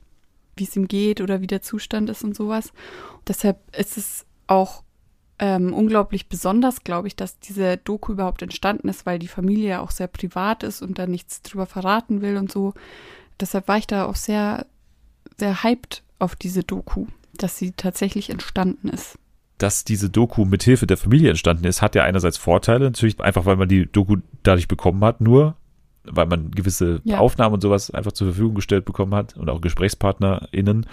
Aber hat natürlich auch den Nachteil, dass es so ein bisschen den kritischen Aspekt so einer Doku oder einer Doku unter journalistischen Maßstäben natürlich irgendwie, äh, dass es dem nicht gerecht wird oder dass das einfach nicht so kritisch sein kann dadurch. Und ich finde schon, dass das Problem ist teilweise, weil Schumacher ist ja nicht nur eine sympathische Figur, sondern vor allem aus der Rennstrecke ja. halt auch durchaus äh, einer gewesen, über den man mal diskutiert hat, über, über den man sich mal geärgert hat, wenn man ein gegnerischer Fahrer war. Und ich finde, dass er da manchmal so ein bisschen zu positiv rauskommt. Oder hast du nicht das Gefühl gehabt? Aber also ich würde dem jetzt total widersprechen, ehrlich gesagt, weil es schon, ähm, also nicht der Aussage, dass er auch problematisch war, also das sehe ich genauso, aber ich fand schon, dass die ähm, Doku diese Stellen auch kritisch so geäußert hat und auch gesagt hat oder auch ähm, Leute, die da im O-Ton waren, haben ja auch gesagt von wegen, dass er nicht immer einfach war und sehr ehrgeizig und man hat ja auch diese Szenen ähm, eingespielt bekommen, wo er dann da durch die Garage stürmt und den anderen ähm, so halb verprügeln will sozusagen. Ja, aber das also ich finde schon, dass man das gezeigt hat und auch kritisch geäußert. Ich finde aber am Ende ist immer der Eindruck äh, übrig geblieben, quasi, ja, er war halt zu ehrgeizig und hat halt manchmal ein bisschen übers Ziel hinausgeschossen, aber grundsätzlich war es ein toller Typ, der, also vielleicht ist es ja auch so gewesen, aber ich, also ich habe ein paar Mal das Gefühl gehabt, das war jetzt schon ein bisschen mit, mit, äh, mit Handschuhen quasi, wie man ihn angefasst hat. Das könnte man bestimmt auch noch anders machen, ist mein, mein Punkt, aber grundsätzlich war es ja jetzt auch keine Doku, die irgendwas Neues erzählt hat. Ne? Also das muss man ja schon sagen, weil es ist halt eine Zusammenfassung seines Lebens und es war ja von Anfang ja. an klar, dass man jetzt den aktuellen Gesundheitszustand von ihm nicht so wirklich erfährt. Ist ja auch in Ordnung, aber mehr ist es für mich ehrlich gesagt halt nicht als eine Zusammenfassung des Lebens mit guten Einsichten auch, weil natürlich auch alle Prominenz dabei ist aus der Formel 1 Welt, die man so bekommt. Aber es hat mich jetzt nicht vom Walker gehauen, ehrlich gesagt, die, die Doku. Ja, also, aber ja, vielleicht bist du da zu wenig im, im Thema drin. Also ich fand schon, dass es ähm, sehr emotional auch war. Also ich weiß nicht, du hast es ja nicht ganz gesehen. Ich habe es nicht ganz gesehen, genau, ja. Aber am Ende hätte ich geweint, ähm, deiner Meinung nach. Ja, also ich weiß nicht, warst du bei der bei der Stelle mit ähm, mit Senna schon? Ich glaube, ich bin da gerade mittendrin, ja. Der stirbt ja. ähm, an der Rennstrecke. Genau, also das ist natürlich auch so eine Sache, die schon sehr emotional ist, das nochmal zu sehen tatsächlich, weil da wird ja alles gezeigt von dem Unfall. Und am, am Schluss darf ja sein Sohn noch was sagen, der jetzt aktuell auch in der Formel 1 fährt, Mick. Und das ist schon, das ist schon hart am Schluss nochmal, finde ich, weil er dann auch drüber spricht, wie so seine Beziehung zu seinem Vater ist. Ich finde, da erfährt man schon ähm, neue Sachen auch, die man vielleicht davor erahnen konnte, aber tatsächlich nicht so bestätigt hatte. Und das, was er am Schluss sagt, ist dann schon nochmal mega berührend und auch so ein bisschen niederschmetternd, finde ich. Und zeigt nochmal, wie viel Einfluss das hat, dass eben er nicht mehr da ist und nicht mehr Teil dieses äh, Renngeschehens sein kann. Deshalb, ja, also für mich schon eine sehr gute Doku und auch eine sehr emotionale Doku, muss ich sagen. Ja, also wie gesagt, ich bin kein Formel 1-Fan in irgendeiner Weise, von daher kann ich das äh, vielleicht auch nicht komplett äh, nachvollziehen, diese, diese Begeisterung oder, oder auch ja, so, so Gefühle, aber naja, Gefühle kann ich schon nachvollziehen. Aber nein, es hat mich einfach nicht in der, dem Sinne so interessiert, dass ich jetzt wirklich äh, mit voller Aufmerksamkeit komplett vor dem Fernseher gefesselt war, weil es dazu für mich einfach zu wenig auch ja. eine Geschichte erzählt hat in sich. Also keine Spannung oder sowas war ja da drin. Es war ja wirklich eine Zusammenfassung von alten Aufnahmen und, und Einschätzungen von Weggefährten und so. Dafür ist es gut und, und ich glaube, Schumacher-Fans werden da Spaß damit haben, werden zwar auch nichts Neues erfahren, großartig, aber das ist dann wahrscheinlich auch nicht der Grund, warum man das schaut, weil es ist ja auch so, wie du schon sagst, mit, mit den Erinnerungen von, von damals sonntags irgendwie das angucken. Das ist ja auch sehr viel Nostalgie, die da mitschwebt. Ja, das stimmt. Ja, dann äh, kann ich noch ganz kurz sagen, ich habe die Kevin Kühnert-Doku in der ARD-Mediathek vom NDR gesehen. Sechs Folgen, a immer so 35 bis 45 Minuten. Ich weiß ja nicht ganz, wie, wie ich die finden soll, weil die ist natürlich auch in gewisser Weise, also die ist natürlich schon kritisch und man sieht schon ein, zwei, drei Stellen, die so sind, dass jetzt Kevin Kühnert, der, also Kevin Kühnert kennt man ja, ist ja jahrelang Juso-Vorsitzender gewesen, mittlerweile Parteivize bei der SPD und, und Bundestagsabgeordneter jetzt auch. Da kommt er nicht so ganz gut oder rüber oder auch, also man, man kann schon auch in gewissen Szenen auch erkennen, warum er so kritisch gesehen wird teilweise oder warum er so ein Widersacher teilweise in der Partei ist. Aber trotzdem ist halt klar, das war ja auch der Deal, warum er die überhaupt gemacht hat. Das ist ja eine Langzeit-Doku, um das mal zu sagen. Also das mhm. fing an äh, knapp nach der Bundestagswahl 2017, glaube ich. Haben sie ihn gefragt, ob er sich das vorstellen kann. Er hat gesagt, ja. Und das Enddatum der Doku war dann die Bundestagswahl jetzt diesen Jahres. Der Deal war auch, dass das erst danach erscheint natürlich, weil man natürlich nicht durch die Doku irgendwie, wo die schon im Hintergrund auch in gewissen geheimen Gesprächen und so dabei sind, nicht, dass man sich da im Wahlkampf irgendwas versaut und so. Weil da schon kritische Sachen auch, auch drin vorkommen, so wie innerhalb der SPD beraten wird und so weiter. Trotzdem aber hat man das Gefühl, dass Kevin Kühner natürlich sehr genau jederzeit kontrollieren kann, wo die Kamera jetzt mit darf und wo nicht. Also sonst hätte er es ja auch nicht gemacht. Vielleicht hat er auch, also bestimmt hat er auch ein Vetorecht gehabt bei so gewissen Szenen, dass die einfach dann nicht gezeigt werden.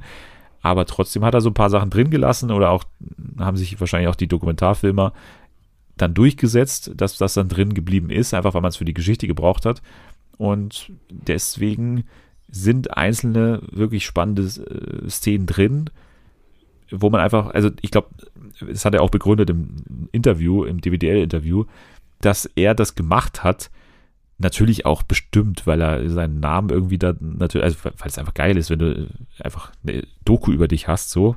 Es hilft dir, glaube ich, sehr weiter, wenn du so ein ehrgeiziger Typ bist wie Kevin Kühnert, aber auch, um halt mal zu zeigen, wie Politik tatsächlich arbeitet. Also, dass es eben nicht diese House of Cards Mentalität ist, dass man da ständig irgendwie Strippen zieht, sondern einfach auch Haustürwahlkampf, ne, ist ja auch drin in so einer Montage.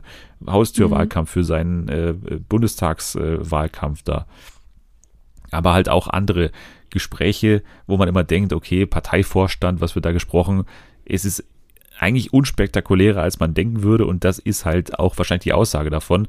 Das kann manchmal auch langweilig wirken teilweise, aber ich glaube, dass das halt genau die Aussage ist. Hätte man auch kürzer schneiden können, alles und gewisse Szenen hätte man auch rausschneiden können, aber ich glaube, genau das ist die Aussage, dass Politik eben nicht so wahnsinnig böse ist, wie man denkt und nicht so ganz, also dass da keine Verschwörung im Hintergrund läuft, sondern dass einfach, dass es ganz normale Menschen sind, die halt einen anderen Beruf haben, aber was dann im Endeffekt auch ein Beruf ist, ne? Und aber trotzdem bekommt man ein gutes Gefühl für Kevin Kühnert. Was mir gefehlt hat, ist, dass die Leute um ihn herum, also sein Stab, ich habe irgendwie nicht ganz verstanden, wer die ganzen Leute sind, auch nach sechs Folgen nicht. Okay. Das ist so ein bisschen ein Manko. Dass man die mal vorstellt. Ja, also wie? klar gibt's dann mal so eine Bauchbinde. Also es gibt auch keine O-Töne in dieser Doku, sondern nur begleitend. Ne? Es gibt keine O-Töne, alles nur mhm. begleitend. Mhm. Und dann steht manchmal so am Bild dran, wer das jetzt ist, aber die lernt man halt nicht wirklich kennen. So, dann tauchen teilweise wieder Frauen auf oder irgendwelche Leute in diesem Büro da im Willy Brandt-Haus, wo man denkt, wer ist das? Also die ist irgendwie neu dazugekommen, aber habe ich jetzt nicht mitbekommen. So, also das ist manchmal so ein bisschen verwirrend.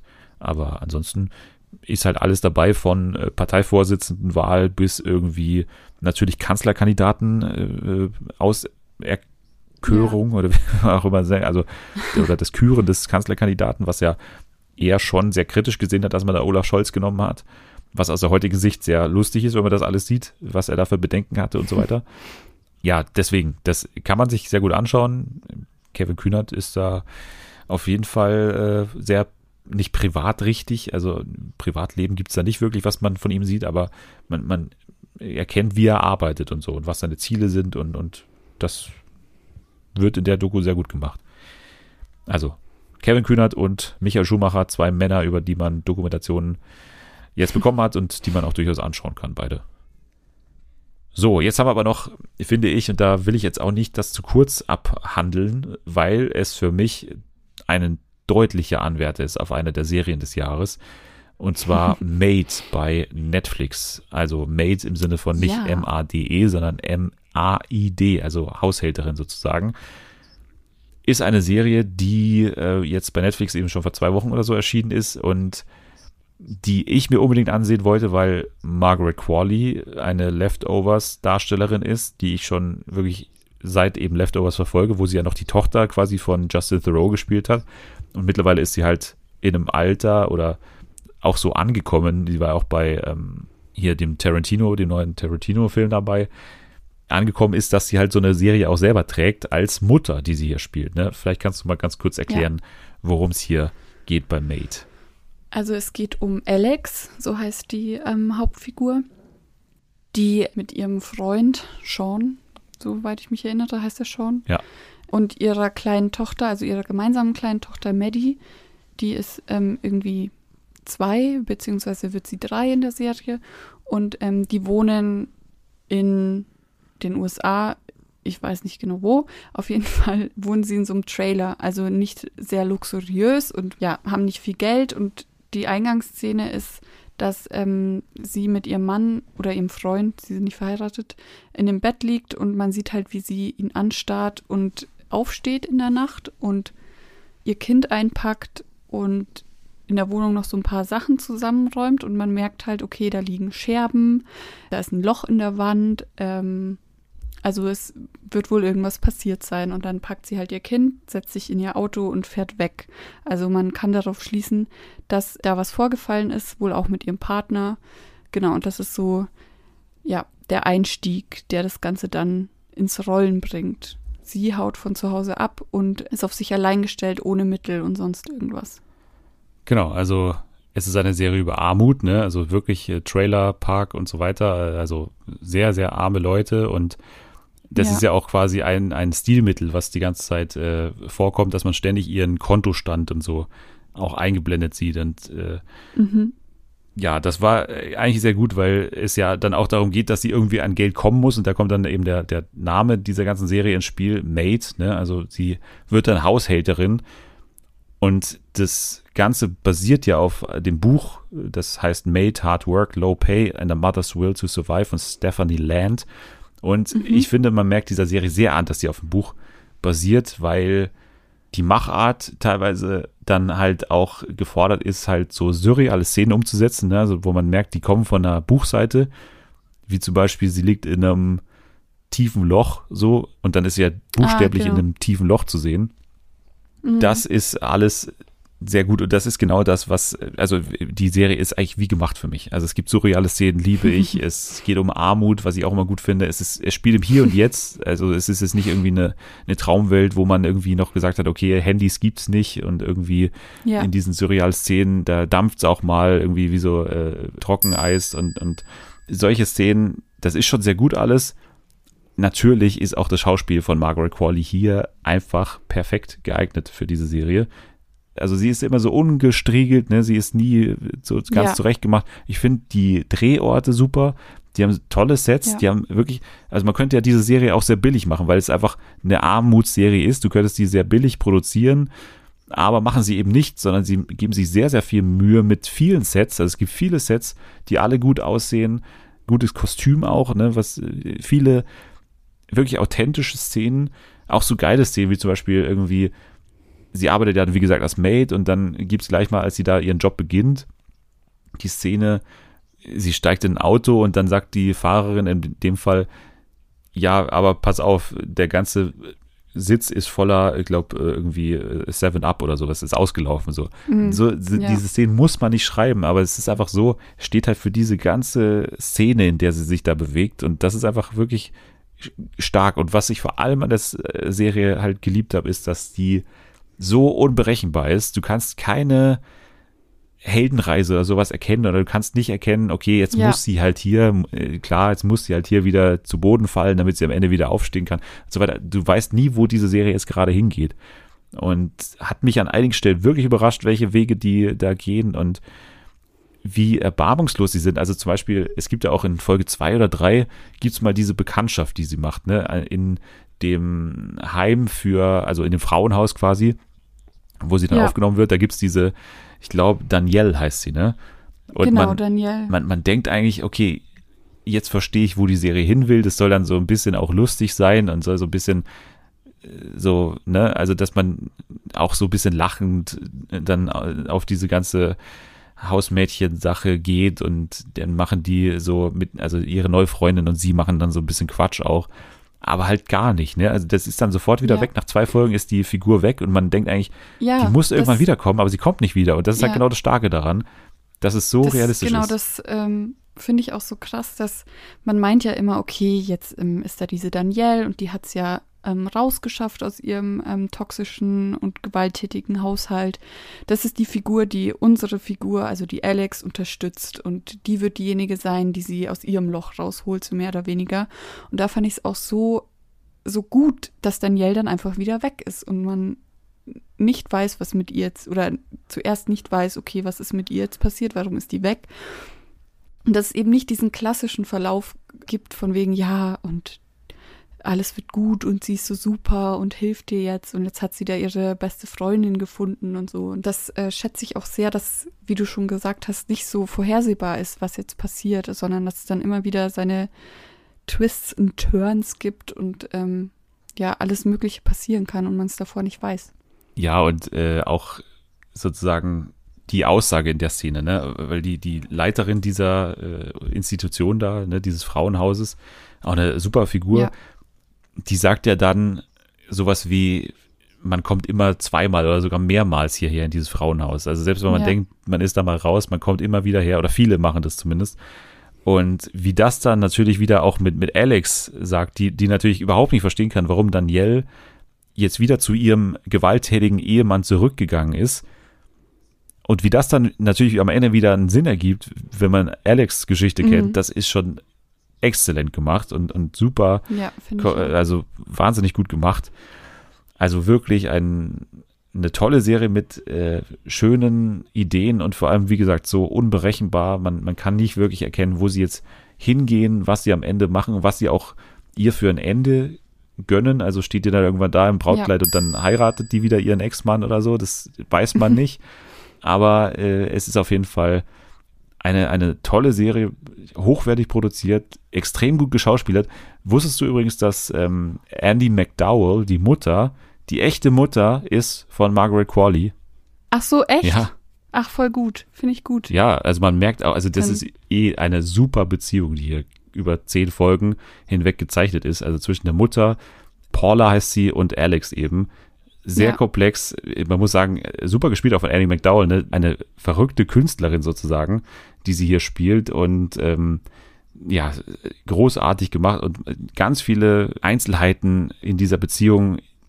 Alex könnte ja immer so super sauer sein auf ihre Mutter, ne? Die ganze Zeit ja. könnte sie eigentlich genervt sein von ihr und aufgeben, weil die Frau halt wirklich verwirrt ist der sagst du irgendwas und dann vergisst sie das sofort wieder und so. Ja, und die, die schadet ihr ja auch. Ja, die schadet ihr immer wieder. Die, die, es ergibt keinen Sinn, so ihre Aktion, die sie bringt. Ne, so, die handelt einfach immer, wie sie, wie ihr gerade lustig ist, so ein bisschen.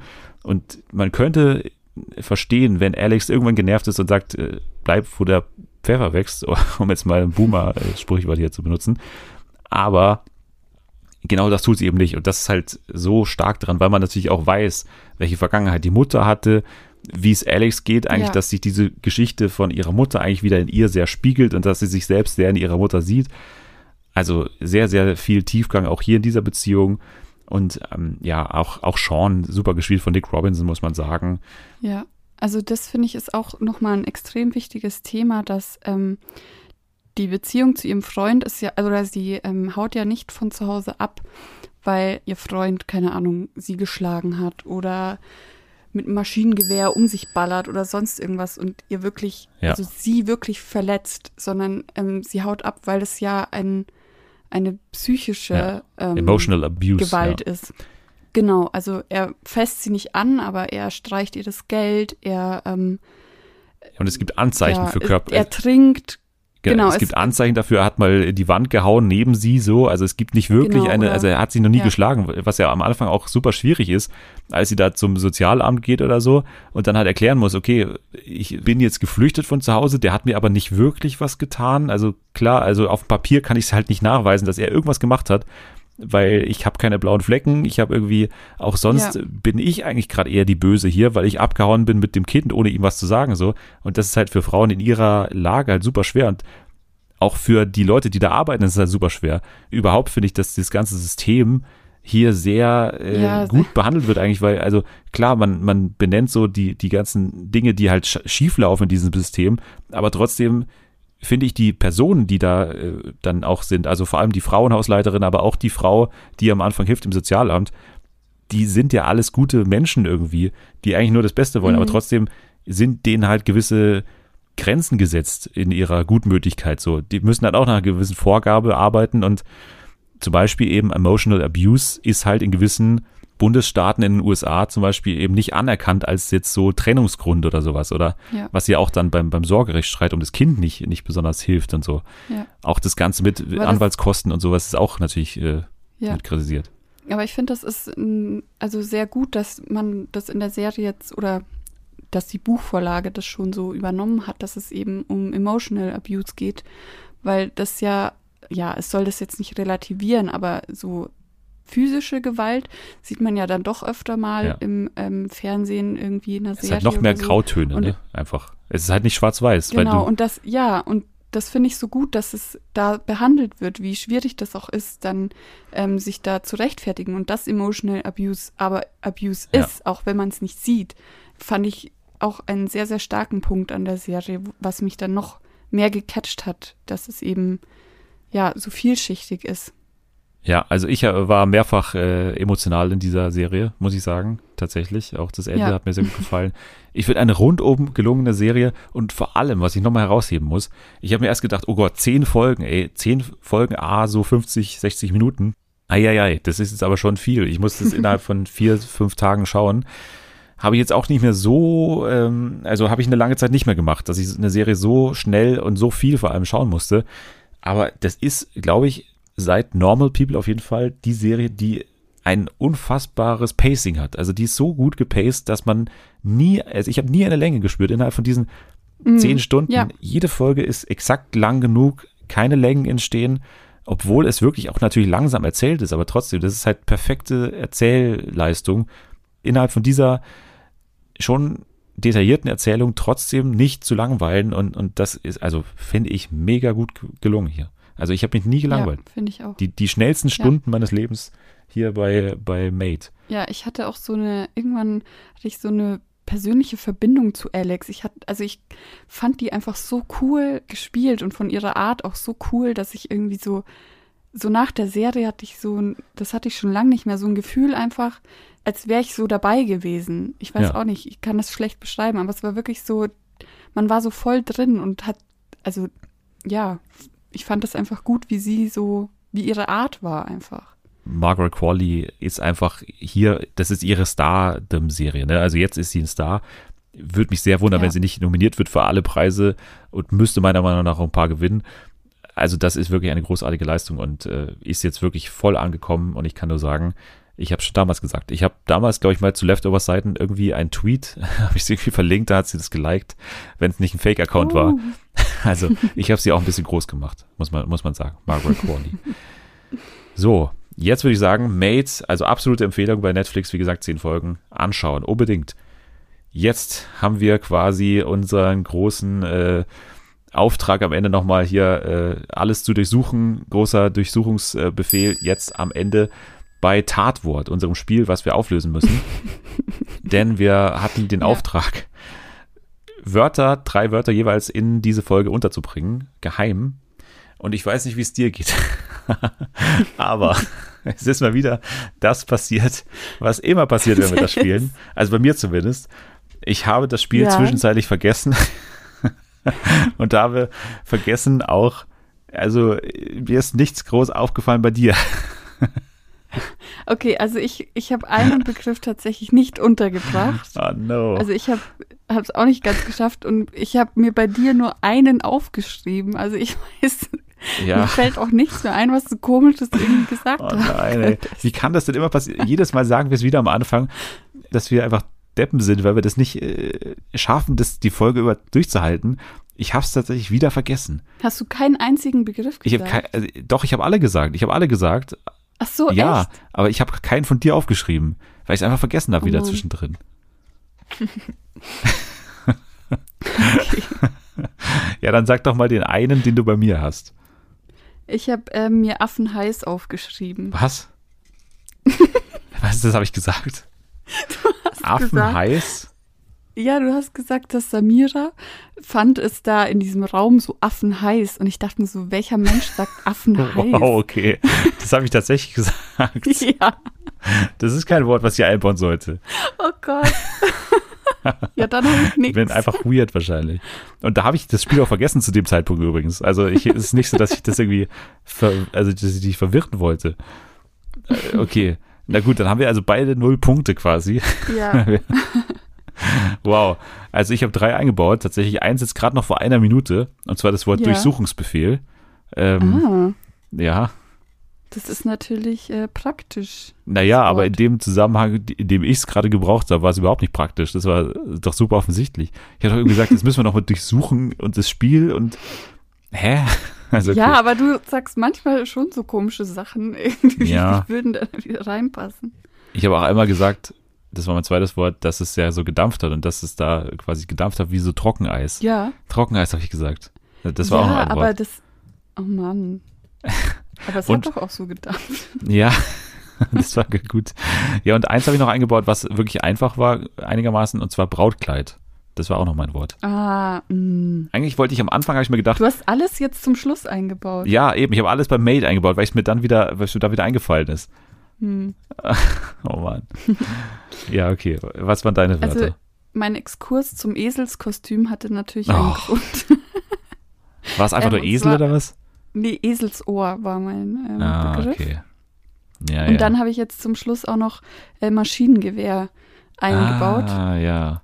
Genau. Und ja, ich habe leider nicht, War auch ja. gut. Hast du gut gemacht. ich habe leider nicht Fruchtfleisch einbauen können.